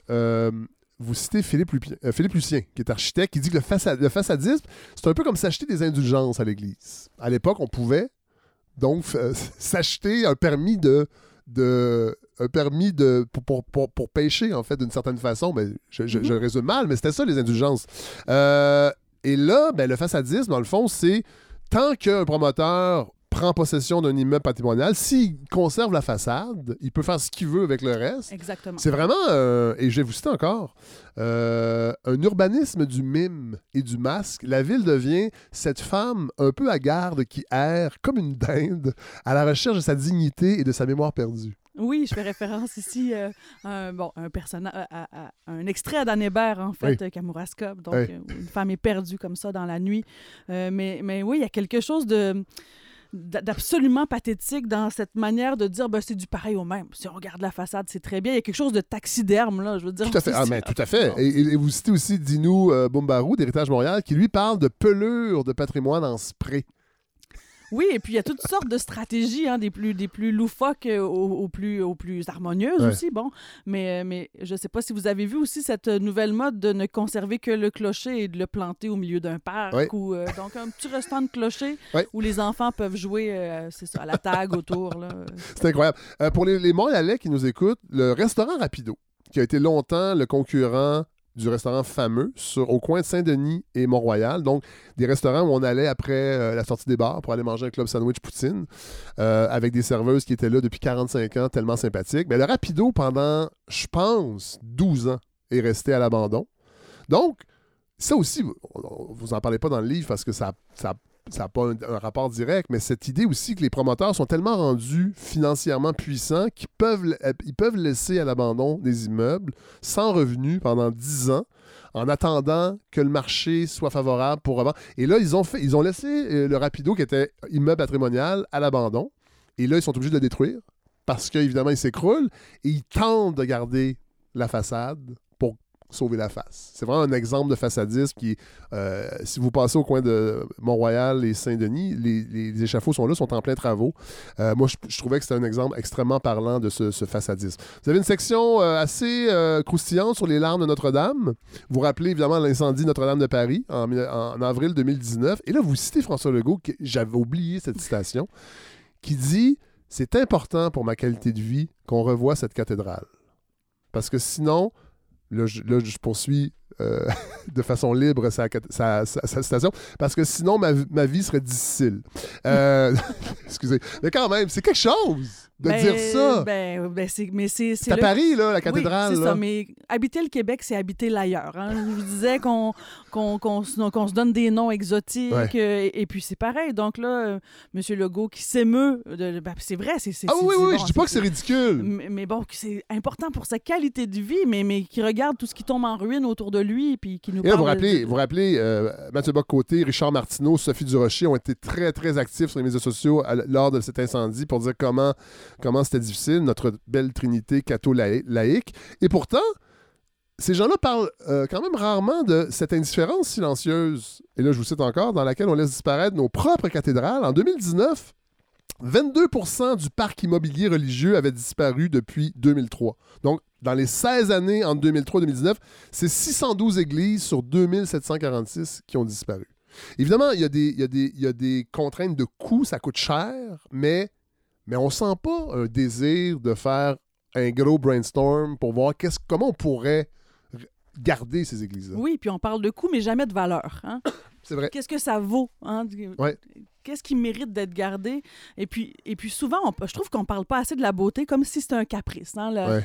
euh, conserver la mémoire, euh, garder des traces tangibles de l'histoire, puis, puis parler de beauté, c'est des caprices. On n'a Ouais. pas les moyens de se permettre la beauté. Et pourtant, euh, il faudrait faire des études. Mais, mais la beauté, qu'est-ce que c'est finalement? C'est ce qui procure un sentiment agréable. C'est ce qui, Une, une c'est ce qualité de vie. une qualité de vie, c'est ce qui donne de la joie. Oui, donc co- combien de gens on soigne par la beauté? Combien de gens on, on évite à- de basculer. Tout hein, à fait. de- Tout à fait. Vous rappelez aussi dans cette, euh, cette section Les larmes de Notre-Dame que les néoconservateurs peu disposés, en fait, sont peu disposés à conserver le patrimoine bâti parce que, et là vous dites, le paradoxe s'explique par le rattachement au capitalisme qui, lui, est basé sur la destruction. Quand on, quand on le s'y arrête un petit peu, produit de la ruine. hein, Voilà. C'est sa spécialité. oui, pour reconstruire. Bien sûr. Ouais. Ben oui. Euh, Ah, ça, c'est une section que j'ai adorée. Je les ai toutes aimées, mais celle-là, fé- fétichisa- fétichisation médiévale. Et là, vous parlez du Vieux-Québec. Oui. Et là, j'ignorais ça. Euh, le Vieux-Québec est pas si vieux que ça, d'une certaine façon, parce qu'il est issu d'un vaste projet nationaliste et touristique lancé en 1960. Oui, ben oui, il fallait lui donner une, une bonne bouille, euh, une bonne bouille historique. Donc, on a un peu euh, trifouillé, la, c'est ça, la, la- la trame du Vieux-Québec pour la rendre euh, plus euh, touristiquement plus attrayante. touristique. Donc, on a, on a détruit de véritables immeubles anciens pour les reconstruire sans base scientifique dans le style de l'architecture française du, du, euh, 18e siècle. Le Vieux-Québec est un peu en toc, finalement. Ah oui, ah oui, tout à fait. Ben oui, tout à fait. Euh, avec, bon, on le voit déjà dans les boutiques, hein, quand, quand Oui, on, on mime les faux anciens magasins généraux, Ouais, les, ouais. les chacs à poutine Ouais. euh, aussi. Mais, mais, mais c'est ça. Euh, on- et puis, je, me- je me souviens plus à quelle époque av- avait lieu aussi en, en- en ces murs le, le- le festival Les Médiévales de Oui. Québec. Ah oui, oui, c'est vrai, c'est vrai. Ben oui. Oui, ben, Ben, moi, j'étais là en, en 98. J'ai habité la Haute-Ville, le, le quartier Saint-Jean-Baptiste, et il y avait le ça. festival du Moyen-Âge, dans le fond. Ben oui, alors donc, que... euh, allô, les anachronismes, hein, on, on s'en fâche pas là-dedans. Et d'ailleurs, vous citez, ben, vous citez souvent Fernand, Fernand Dumont, Mm. avec raison, un de nos grands intellectuels dans l'histoire littéraire du Québec, qui en 78, lorsqu'il parle de la place royale, qui j'imagine est en train d'être rénovée, parle d'un camp de concentration de la culture. C'est fort. C'est très juste. C'est très juste. Et rappelons, et là, vous rappelez Régis Labon. Parce que moi, ça m'a rappelé, à Chambly, il y a eu le même problème. On fait souvent ça au Québec. C'est-à-dire qu'on va. Les, les élus vont dire écoutez, oui, oui, oui, on va détruire un, un ancien château seigneurial, mais inquiétez-vous pas, on va le reconstruire avec des matériaux d'aujourd'hui. Il va être pareil, mais il va être solide, puis il va coûter moins cher. Oui. C'est quelque chose, ça. Ben, c'est, ben, Et le Vieux-Québec, ça a été ça, dans le fond, dans les années 60. En grande majorité, oui.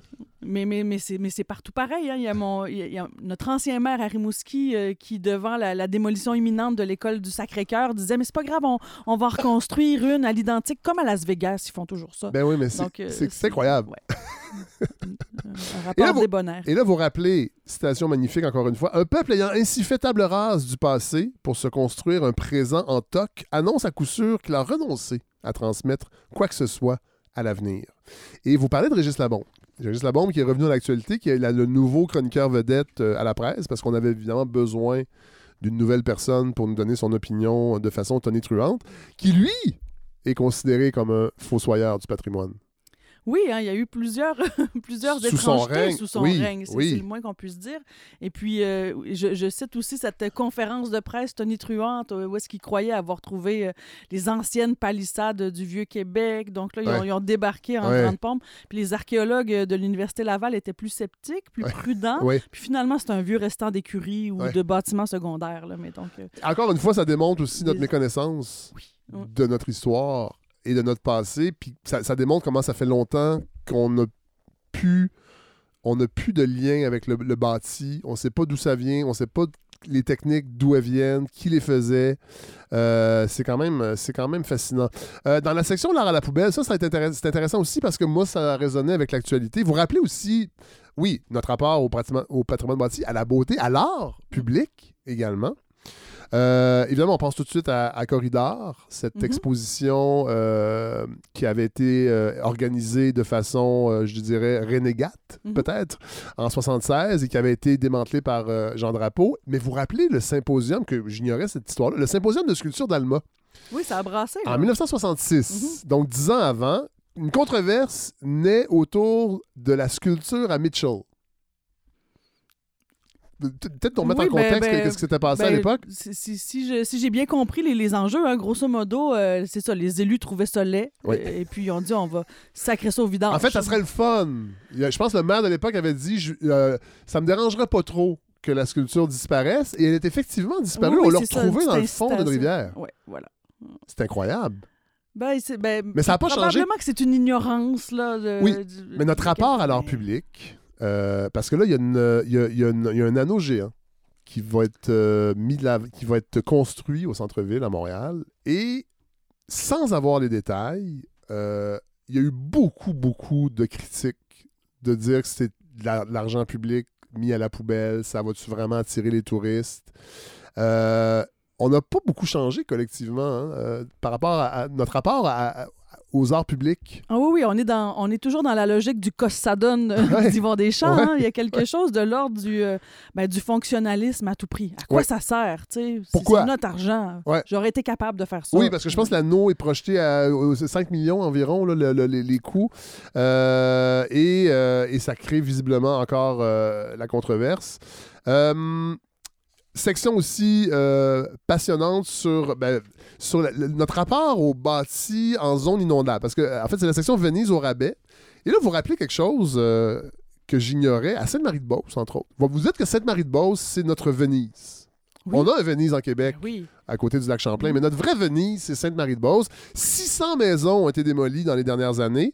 Et là-dessus, deux, deux tiers étaient patrimoniales. Et on les, a- on les a démolies sous prétexte qu'elles étaient en, en- en zone inondable. Quand on voit ça dans les nouvelles, on se dit, mon Dieu, pourquoi on construit sur le bord des rivières? C'est- souvent ça le premier réflexe des gens. Et vous vous rappelez qu'en Europe, on ne nous viendrait pas à l'idée de détruire les Pays-Bas, Venise en Italie, la Belgique? Qu'est-ce que ça dit sur nous, ça? Mais je, Là, j'aime- je sais que je vous, je, vous- je vous- non, non, mais je vous transforme en sociologue pendant Non, le, temps ben, je- reviens à l'hypothèse que tu lançais tout à l'heure hein, au sujet de cette espèce de, ben, de logique très nord-américaine euh, du, du constamment neuf, là, Ouais. notre incapacité de s'ancrer à quelque part. Ouais, là, donc, ouais. euh, c'est le syndrome du, du nouveau monde. Mais oui, je, je pense pas euh, pouvoir y répondre euh, de manière euh, définitive, mais il y a quelque chose de fascinant avec notre manie de, de tout sacrer au vidange Ouais, constamment. de détruire Oui. quand les, les, les, les- les éléments sont contre nous, au lieu de se dire qu'est-ce qu'on pourrait faire avec la montée des eaux euh, et de préserver? Ce sont des maisons patrimoniales, vous avez raison. 600 maisons quand même.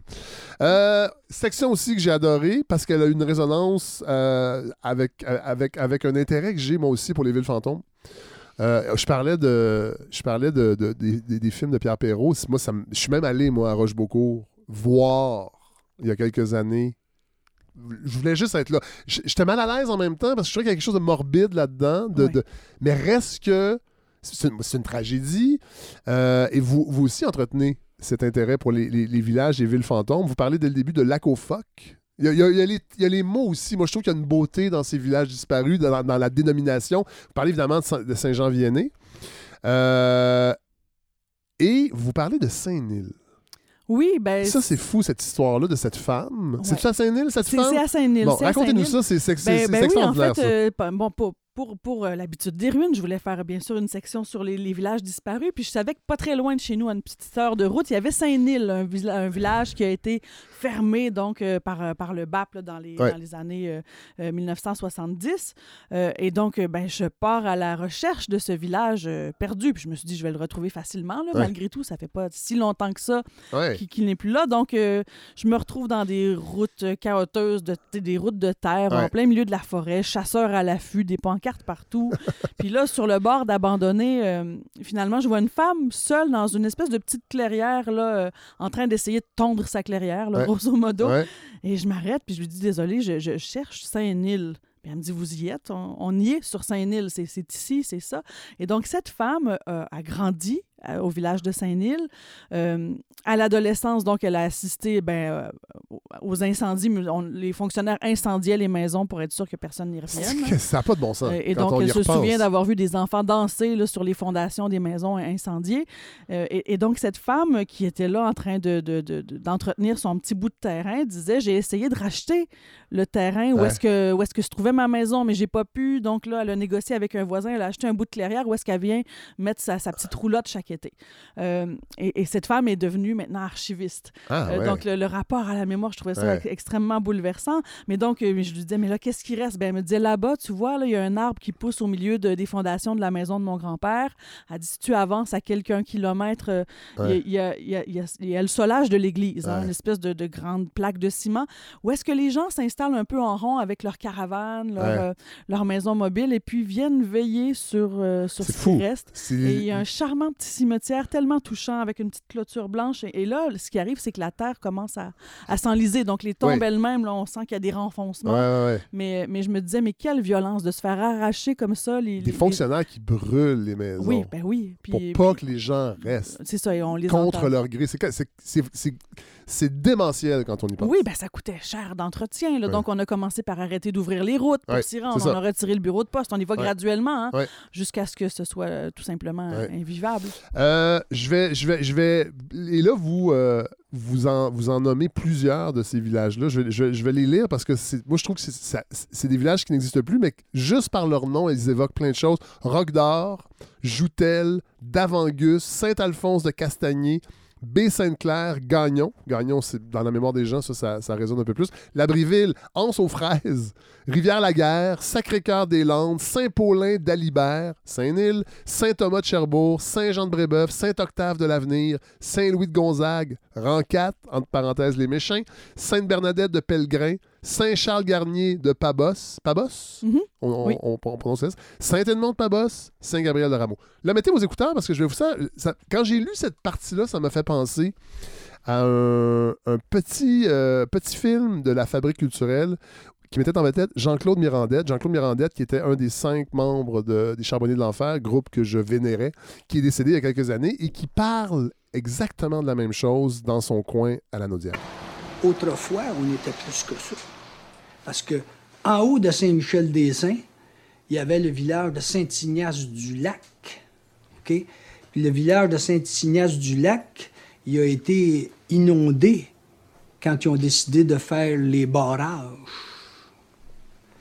Le village se trouvait dans les bas-fonds de ça. Fait que le gou- le- Ouais, c'est le lac Taureau. Fait que le gouvernement, ils ont exproprié. Alors, il y a, je pense, c'est 400 personnes qui sont parties pour aller fonder ensemble. C'est le village de Rémigny. 400 personnes qui sont parties ensemble, là-bas. Le village de Saint-Ignace-du-Lac, c'était plus gros que le village de Saint-Michel-des-Saints, là.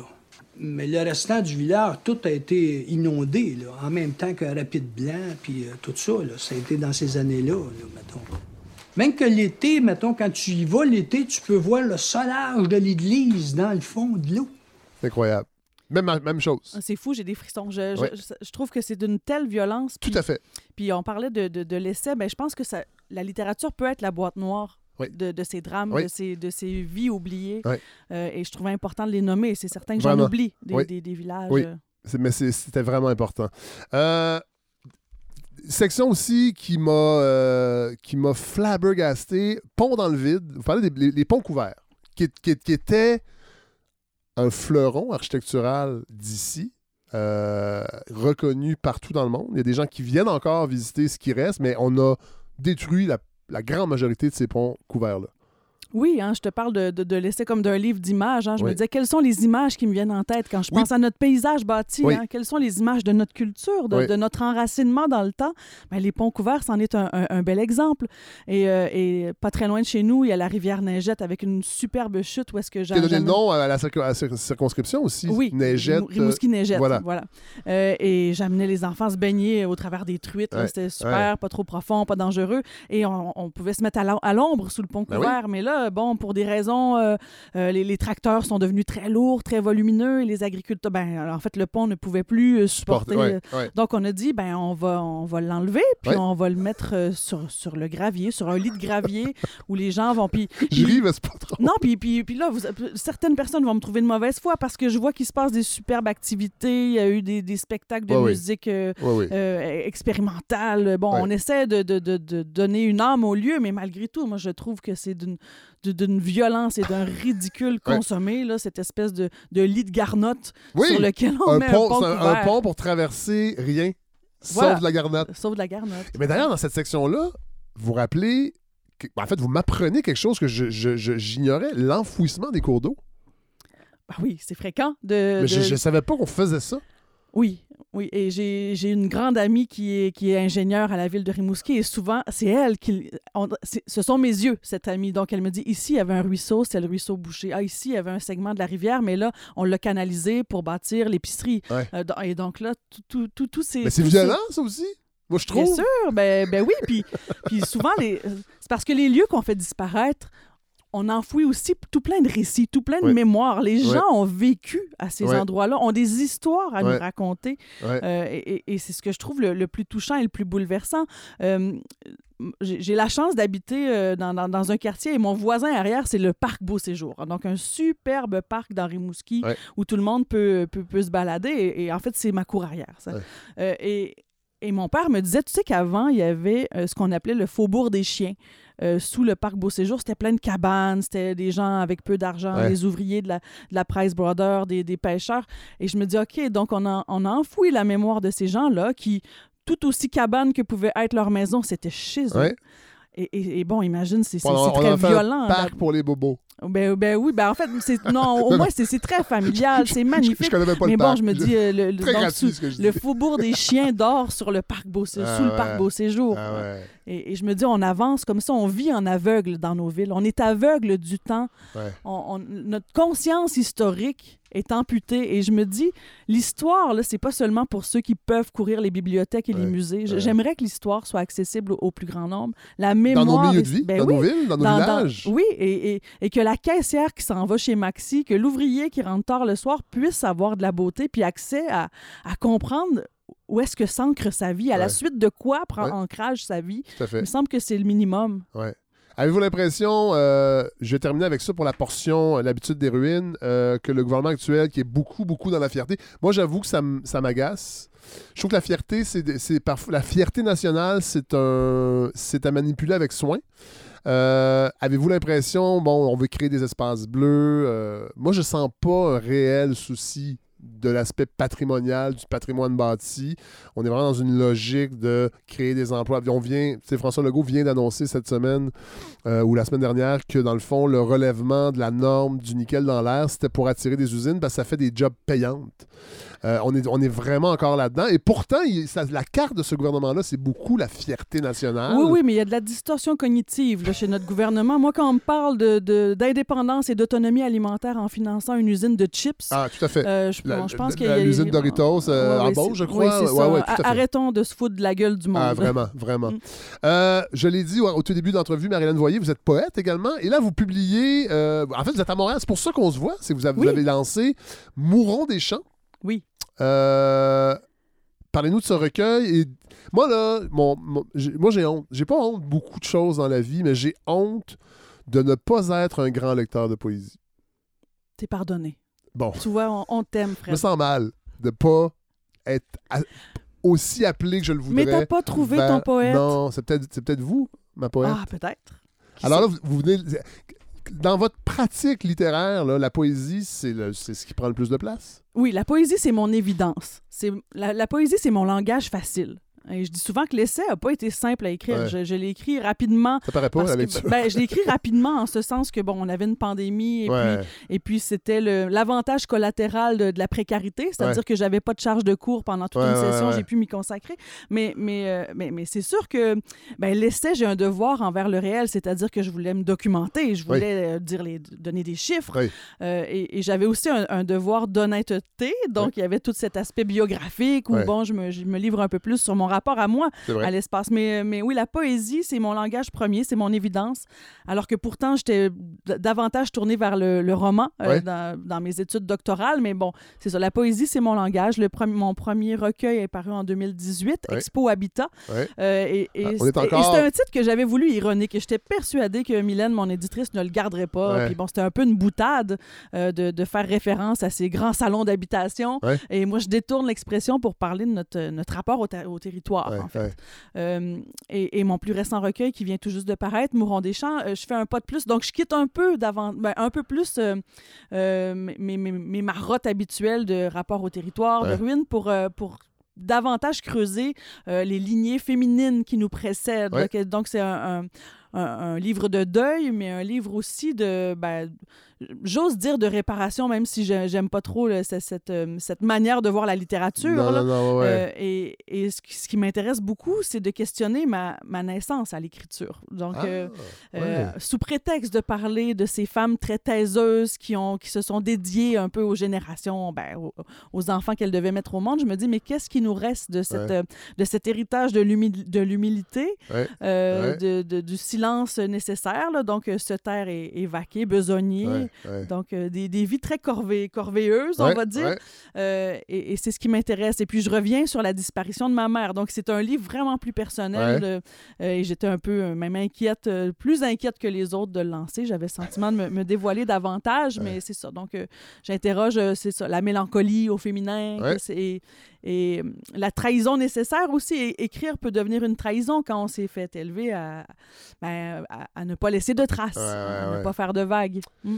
Ah, ben merci vraiment beaucoup d'être venue, Marilyn Voyer. C'est une joie. Merci à toi. Et euh, ben, j'invite les gens à évidemment euh, se procurer l'habitude des ruines, mais aussi Mourons des champs que je vais lire. Je promets. Je, je- vraiment. Je pense qu'il y, y a une partie de moi qui se ferme à, à la poésie. Peut-être euh, une espèce de petit bouclier de. Par rapport à la sensibilité, l'émotion, Euh, moi j'ai l'impression qu'il y a tout ça un peu. Euh, je me protège moi-même de Bon, moi-même peut-être. va voir Gérald Godin. Commence Ouais. par ça. Je vais te donner mes prescriptions. Ok. Euh, Gérald J'en ai, Godin. j'en ai là un petit peu. Là. Je suis Ben, je suis pas un inculte Non, non, de la poésie, ben mais, mais ouais, ok. Mais ouais, puis, puis Pierre Neveu. Oui, que je Pierre vais recevoir Neveu, bientôt. Lignes Oui. aériennes, c'est c'est un, de Ouais. mes- c'est un de mes plus grands euh, monuments euh, personnels. Ah ben je vais, je Commence vais, par ça, puis on s'en reparle. je vais peser sur stop. Oui. Puis je, vais, je m'en vais à la librairie chercher Pierre Neveu parce que je, faut que je me prépare. là, il s'en vient à la balado dans quelques Ah, magnifique. semaines. Ah, merci encore. Merci à toi. Voyer.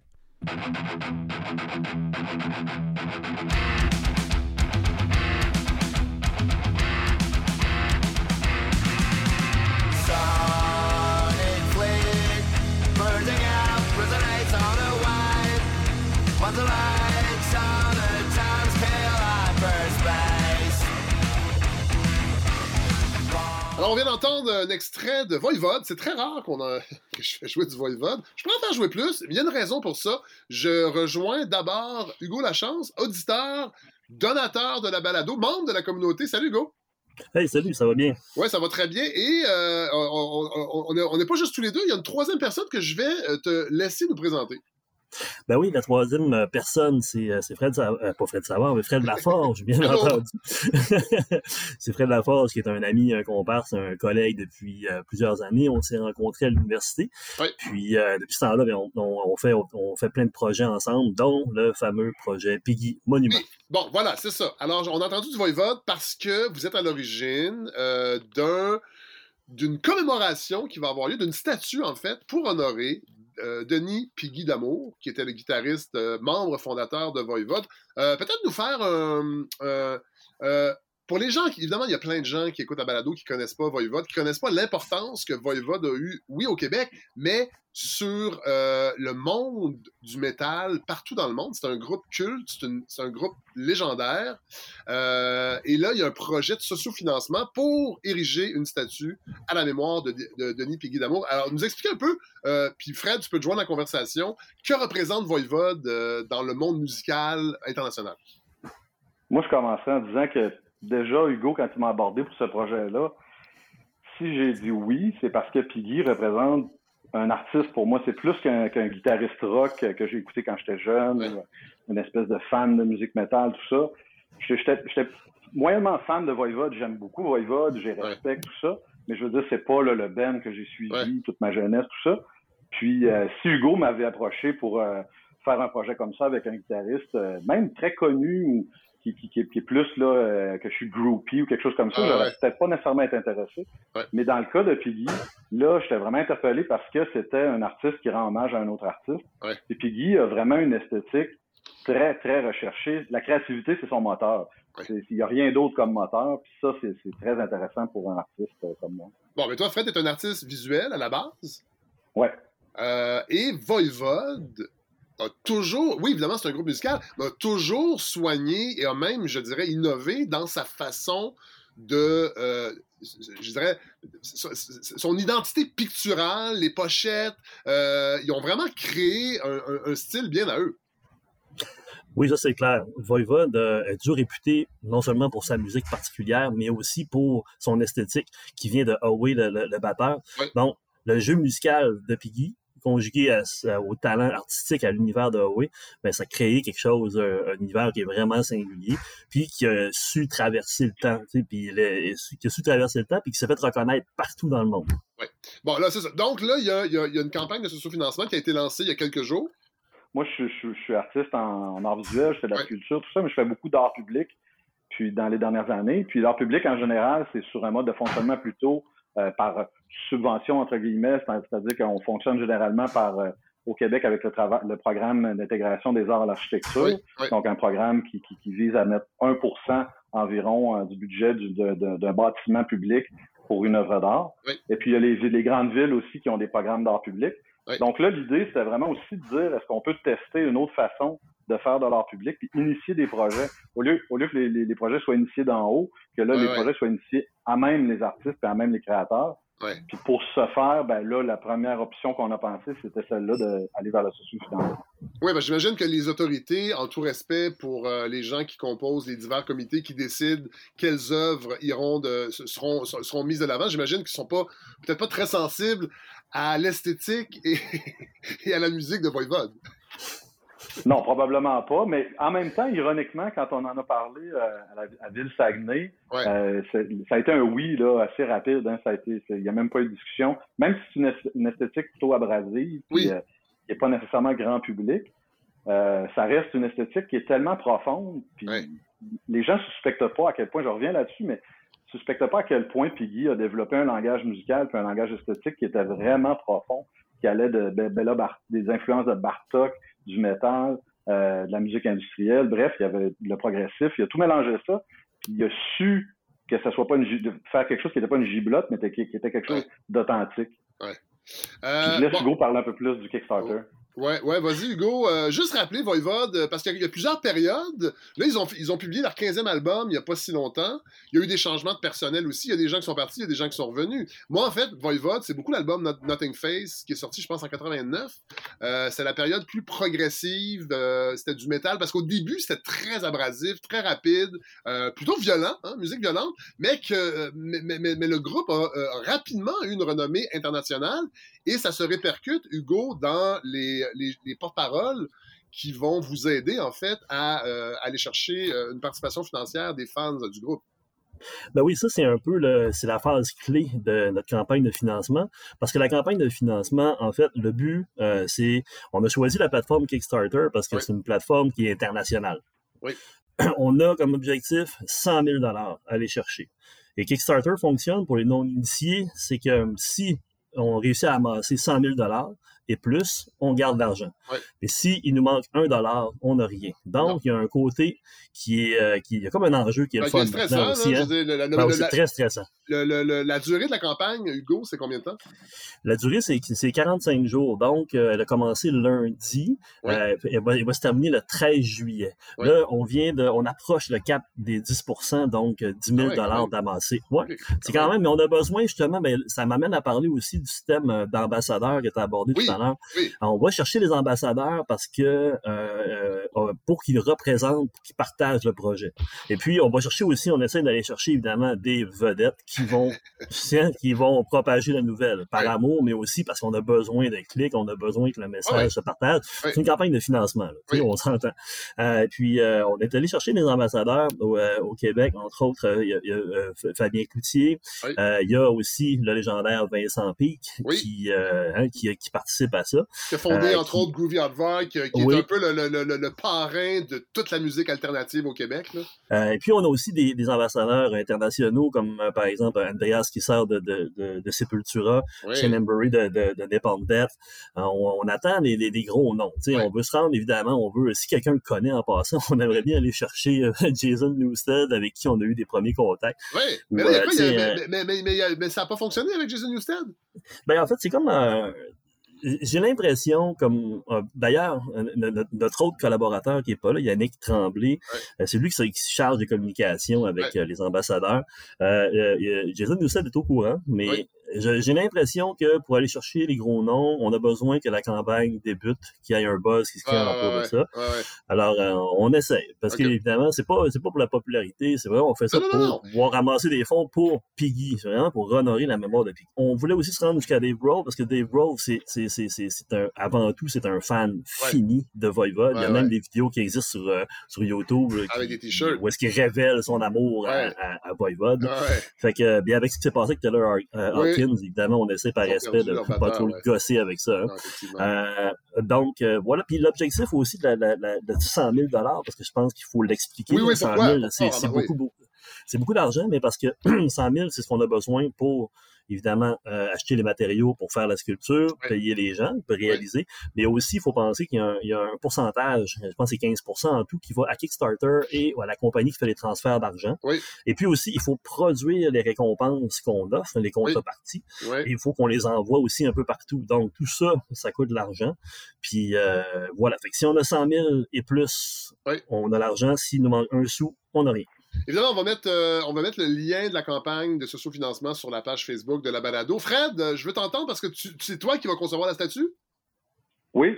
Euh, As-tu déjà, euh, évidemment, tu ne nous révéleras pas qu'est-ce qu'elle va avoir l'air, mais j'imagine que euh, comment on se prépare en fait? Est-ce que c'est intimidant d'avoir à préparer une représentation qui va être, euh, je dirais, presque éternelle Je sais pas quel matériau tu vas choisir, mais t'en es où un peu dans ton, dans ton, dans ton, dans ta réflexion sur ce que, ce que l'œuvre que tu vas produire par rapport à, à cette commémoration-là?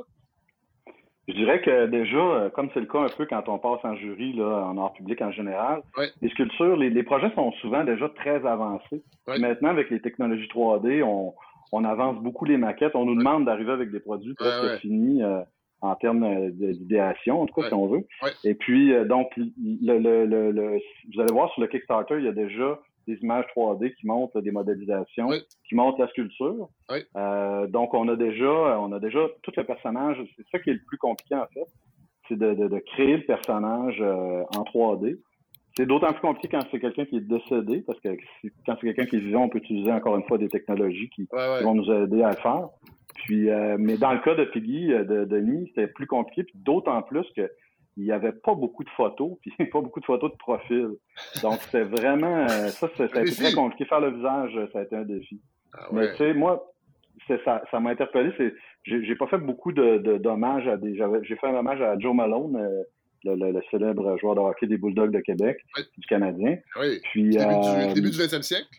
exactement. Puis, mais Joe Malone, euh, bon, il y a plus grand monde qui se souvient de sa face, donc c'est peut-être un peu moins euh, grave. Ouais. Mais tu sais, je, je l'ai quand même bien, bien réussi. Là, c'est pas ça euh, la question. Mais ça, c'est le défi. Mais une chose qui est importante aussi pour moi, euh, je dérive un petit peu de la question, mais moi, rendre hommage, euh, parce qu'on on parle de défis, tout ça, puis euh, moi, dans mon travail en général, je, je m'intéresse beaucoup à la question de, de la figure héroïque, euh, de- de- qui est-ce qu'on représente, tout ça. Ouais. Je m'y- intéresse dans mon travail en galerie, mais je m'y intéresse encore plus dans mon travail en art public.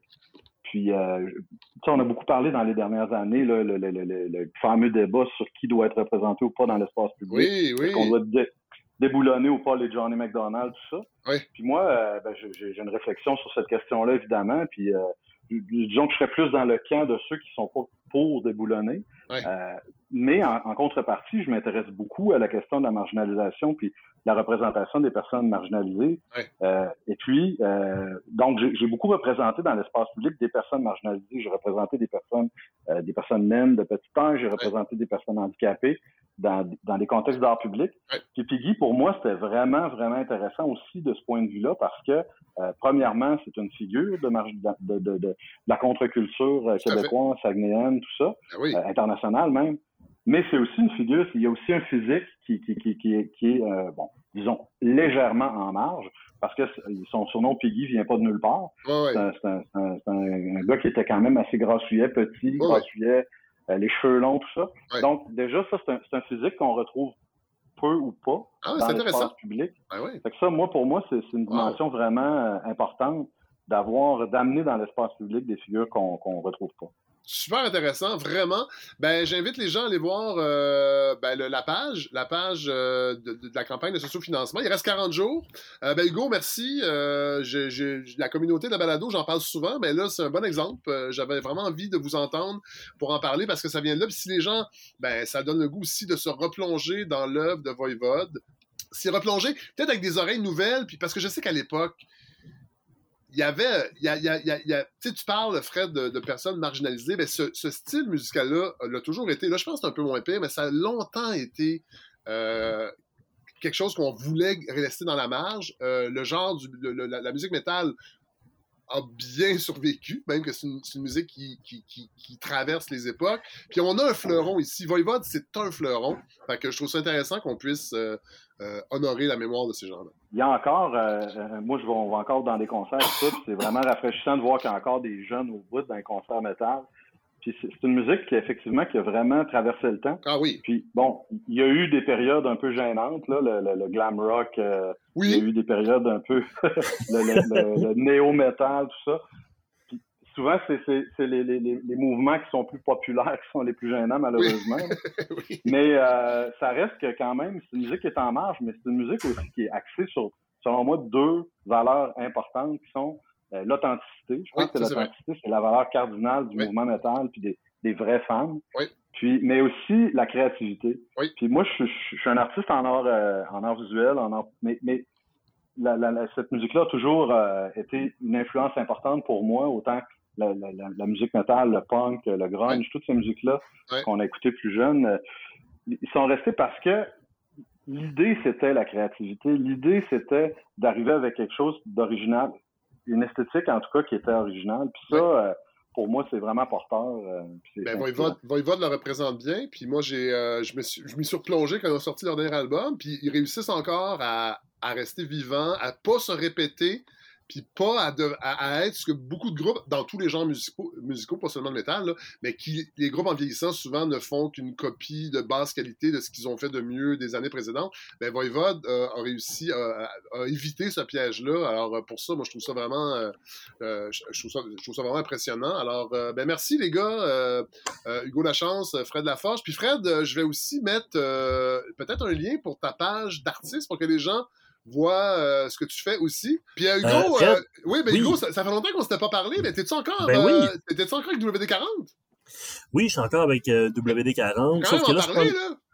Ben oui, écoute, c'est ce fameux band légendaire. euh, Ça fait au-dessus de, au-dessus de 15 ans que je suis Tout avec le eux. Mais cet été, tout pour le rock, mais il n'y en aura pas de show euh, de- pour moi ce- cet été parce que je prends une pause avec, euh, avec le groupe pour m'occuper du projet euh, Ah ben oui. euh, Piggy Monument. Puis parce Oui. que un moment donné, avec la famille, la maison, euh, et, euh, tu sais, ça devient, ça devient euh, Les une charge les- incroyable. Les rockers vieillissent, hein? Ils ont Les des rockers vieillissent. des bébés. Eh oui! Ah oui, des bébés, on, Les- on a les on- deux un en ce moment. Là, On a les, deux- on a- les trois, on en a un. Les euh, trois. Ah, toi aussi, t'as un bébé? Ouais, ouais, j'en ai un, j'en ai un, j'ai 17 et 14 mois. Ah ouais, Chris, Oui. moi j'ai une grosse différence, 8 ans. Ah Puis, ouais, non. euh, Je te torche. 10 mois, mais toi, c'est encore pire. Je te torche. Ouais, tu me torches, vraiment. Hey, avant de finir, avant de se quitter, les gars, euh, euh, je voulais juste donner euh, les, les liens pour la, la campagne de, de- financement euh, un peu plus clairement. Oui. Euh, pour euh, Facebook, vous cherchez Piggy Monument. Oui. Pour Instagram, même chose, Piggy Monument. Puis Oui. Kickstarter, si vous allez sur le site Kickstarter, dans la barre de, de recherche, vous écrivez Piggy Mon- Monument, vous allez tomber euh, facilement là-dessus. Donc, j'invite les auditeurs vous comprenez qu'est-ce que c'est la balado, hein, vous comprenez euh, qu'est-ce que c'est investir dans, dans, dans, dans le financement, euh, Ouais, dans le l'autofinancement? aime. Ben oui. Ben oui, c'est ça, pour le supporter, puis, euh, puis parce que vous aimez les acteurs de ces projets-là, ben, Ouais. je vous invite à, à- à contribuer. Il y a plusieurs contreparties. Sinon, vous pouvez seulement donner le montant que vous voulez, sans contrepartie. Puis, euh, ben voilà. Merci les gars, puis bonne chance. euh, on va suivre ça, évidemment. Ben, merci beaucoup, Fred. merci beaucoup, Fred. Salut.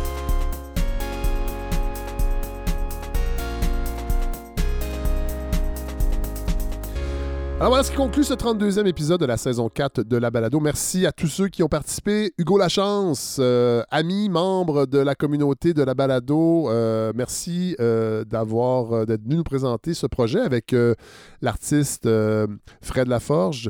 Donc, cette statue qu'on veut ériger en mémoire de Denis Piggy d'Amour, guitariste légendaire de. Vous irez voir les liens. Je vais les mettre sur la page Facebook de la balado. Merci à Hélène Faradji, évidemment, euh, collaboratrice euh, précieuse de ce projet.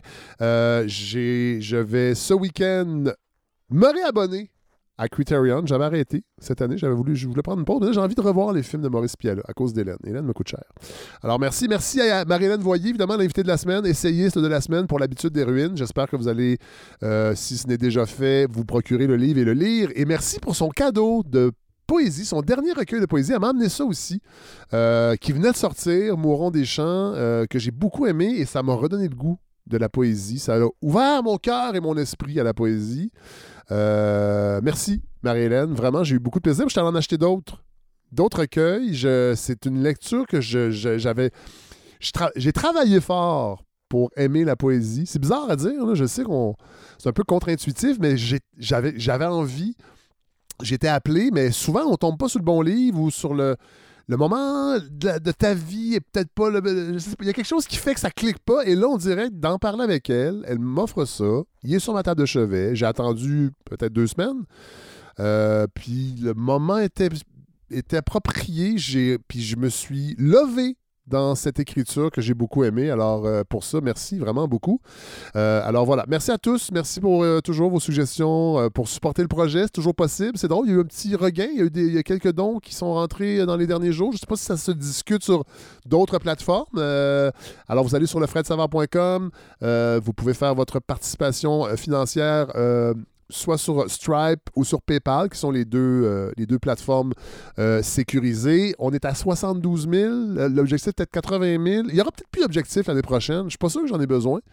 Mais je le dis parce qu'on est à 91% puis j'aimerais ça l'atteindre parce que ça voudrait dire que tout le monde, ben, tout le monde va recevoir son dû et le projet va continuer de se solidifier, de grandir. Parce que je vous le dis, un jour, je vais tout abandonner ce que je fais à part la balado pour ne me consacrer qu'à la balado. Ça, c'est- un rêve que je, que je chéris. Et ça va arriver. Pourquoi? Parce que vous êtes là. Parce que vous êtes précieux. Puis je vous remercie.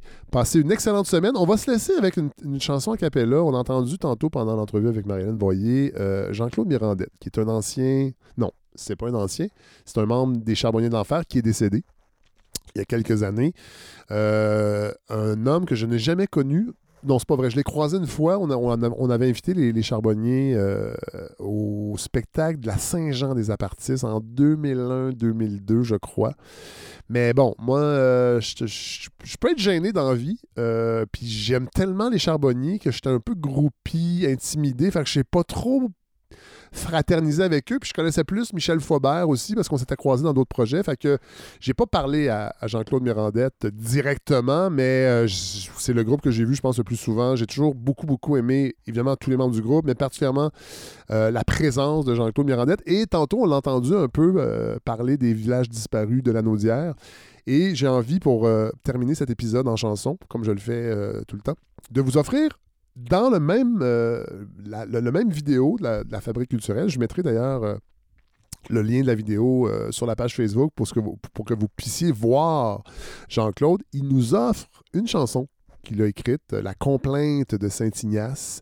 C'est à Capella. Euh, puis il y a quelque chose de touchant, quelque chose de beau, quelque chose de simple, il y a quelque chose que j'aime vraiment beaucoup. Puis je pense que ce, sentiment-là, je vais vous le partager avec cette chanson-là. Donc on, on l'écoute à l'instant euh, pour terminer cet épisode-là. La complainte de Saint-Ignace de Jean-Claude Mirandette. Bonne semaine tout le monde. M'en va vous raconter l'histoire des gens de Saint-Ignace du lac, qui de peine et de misère se met beau blé dans le terre.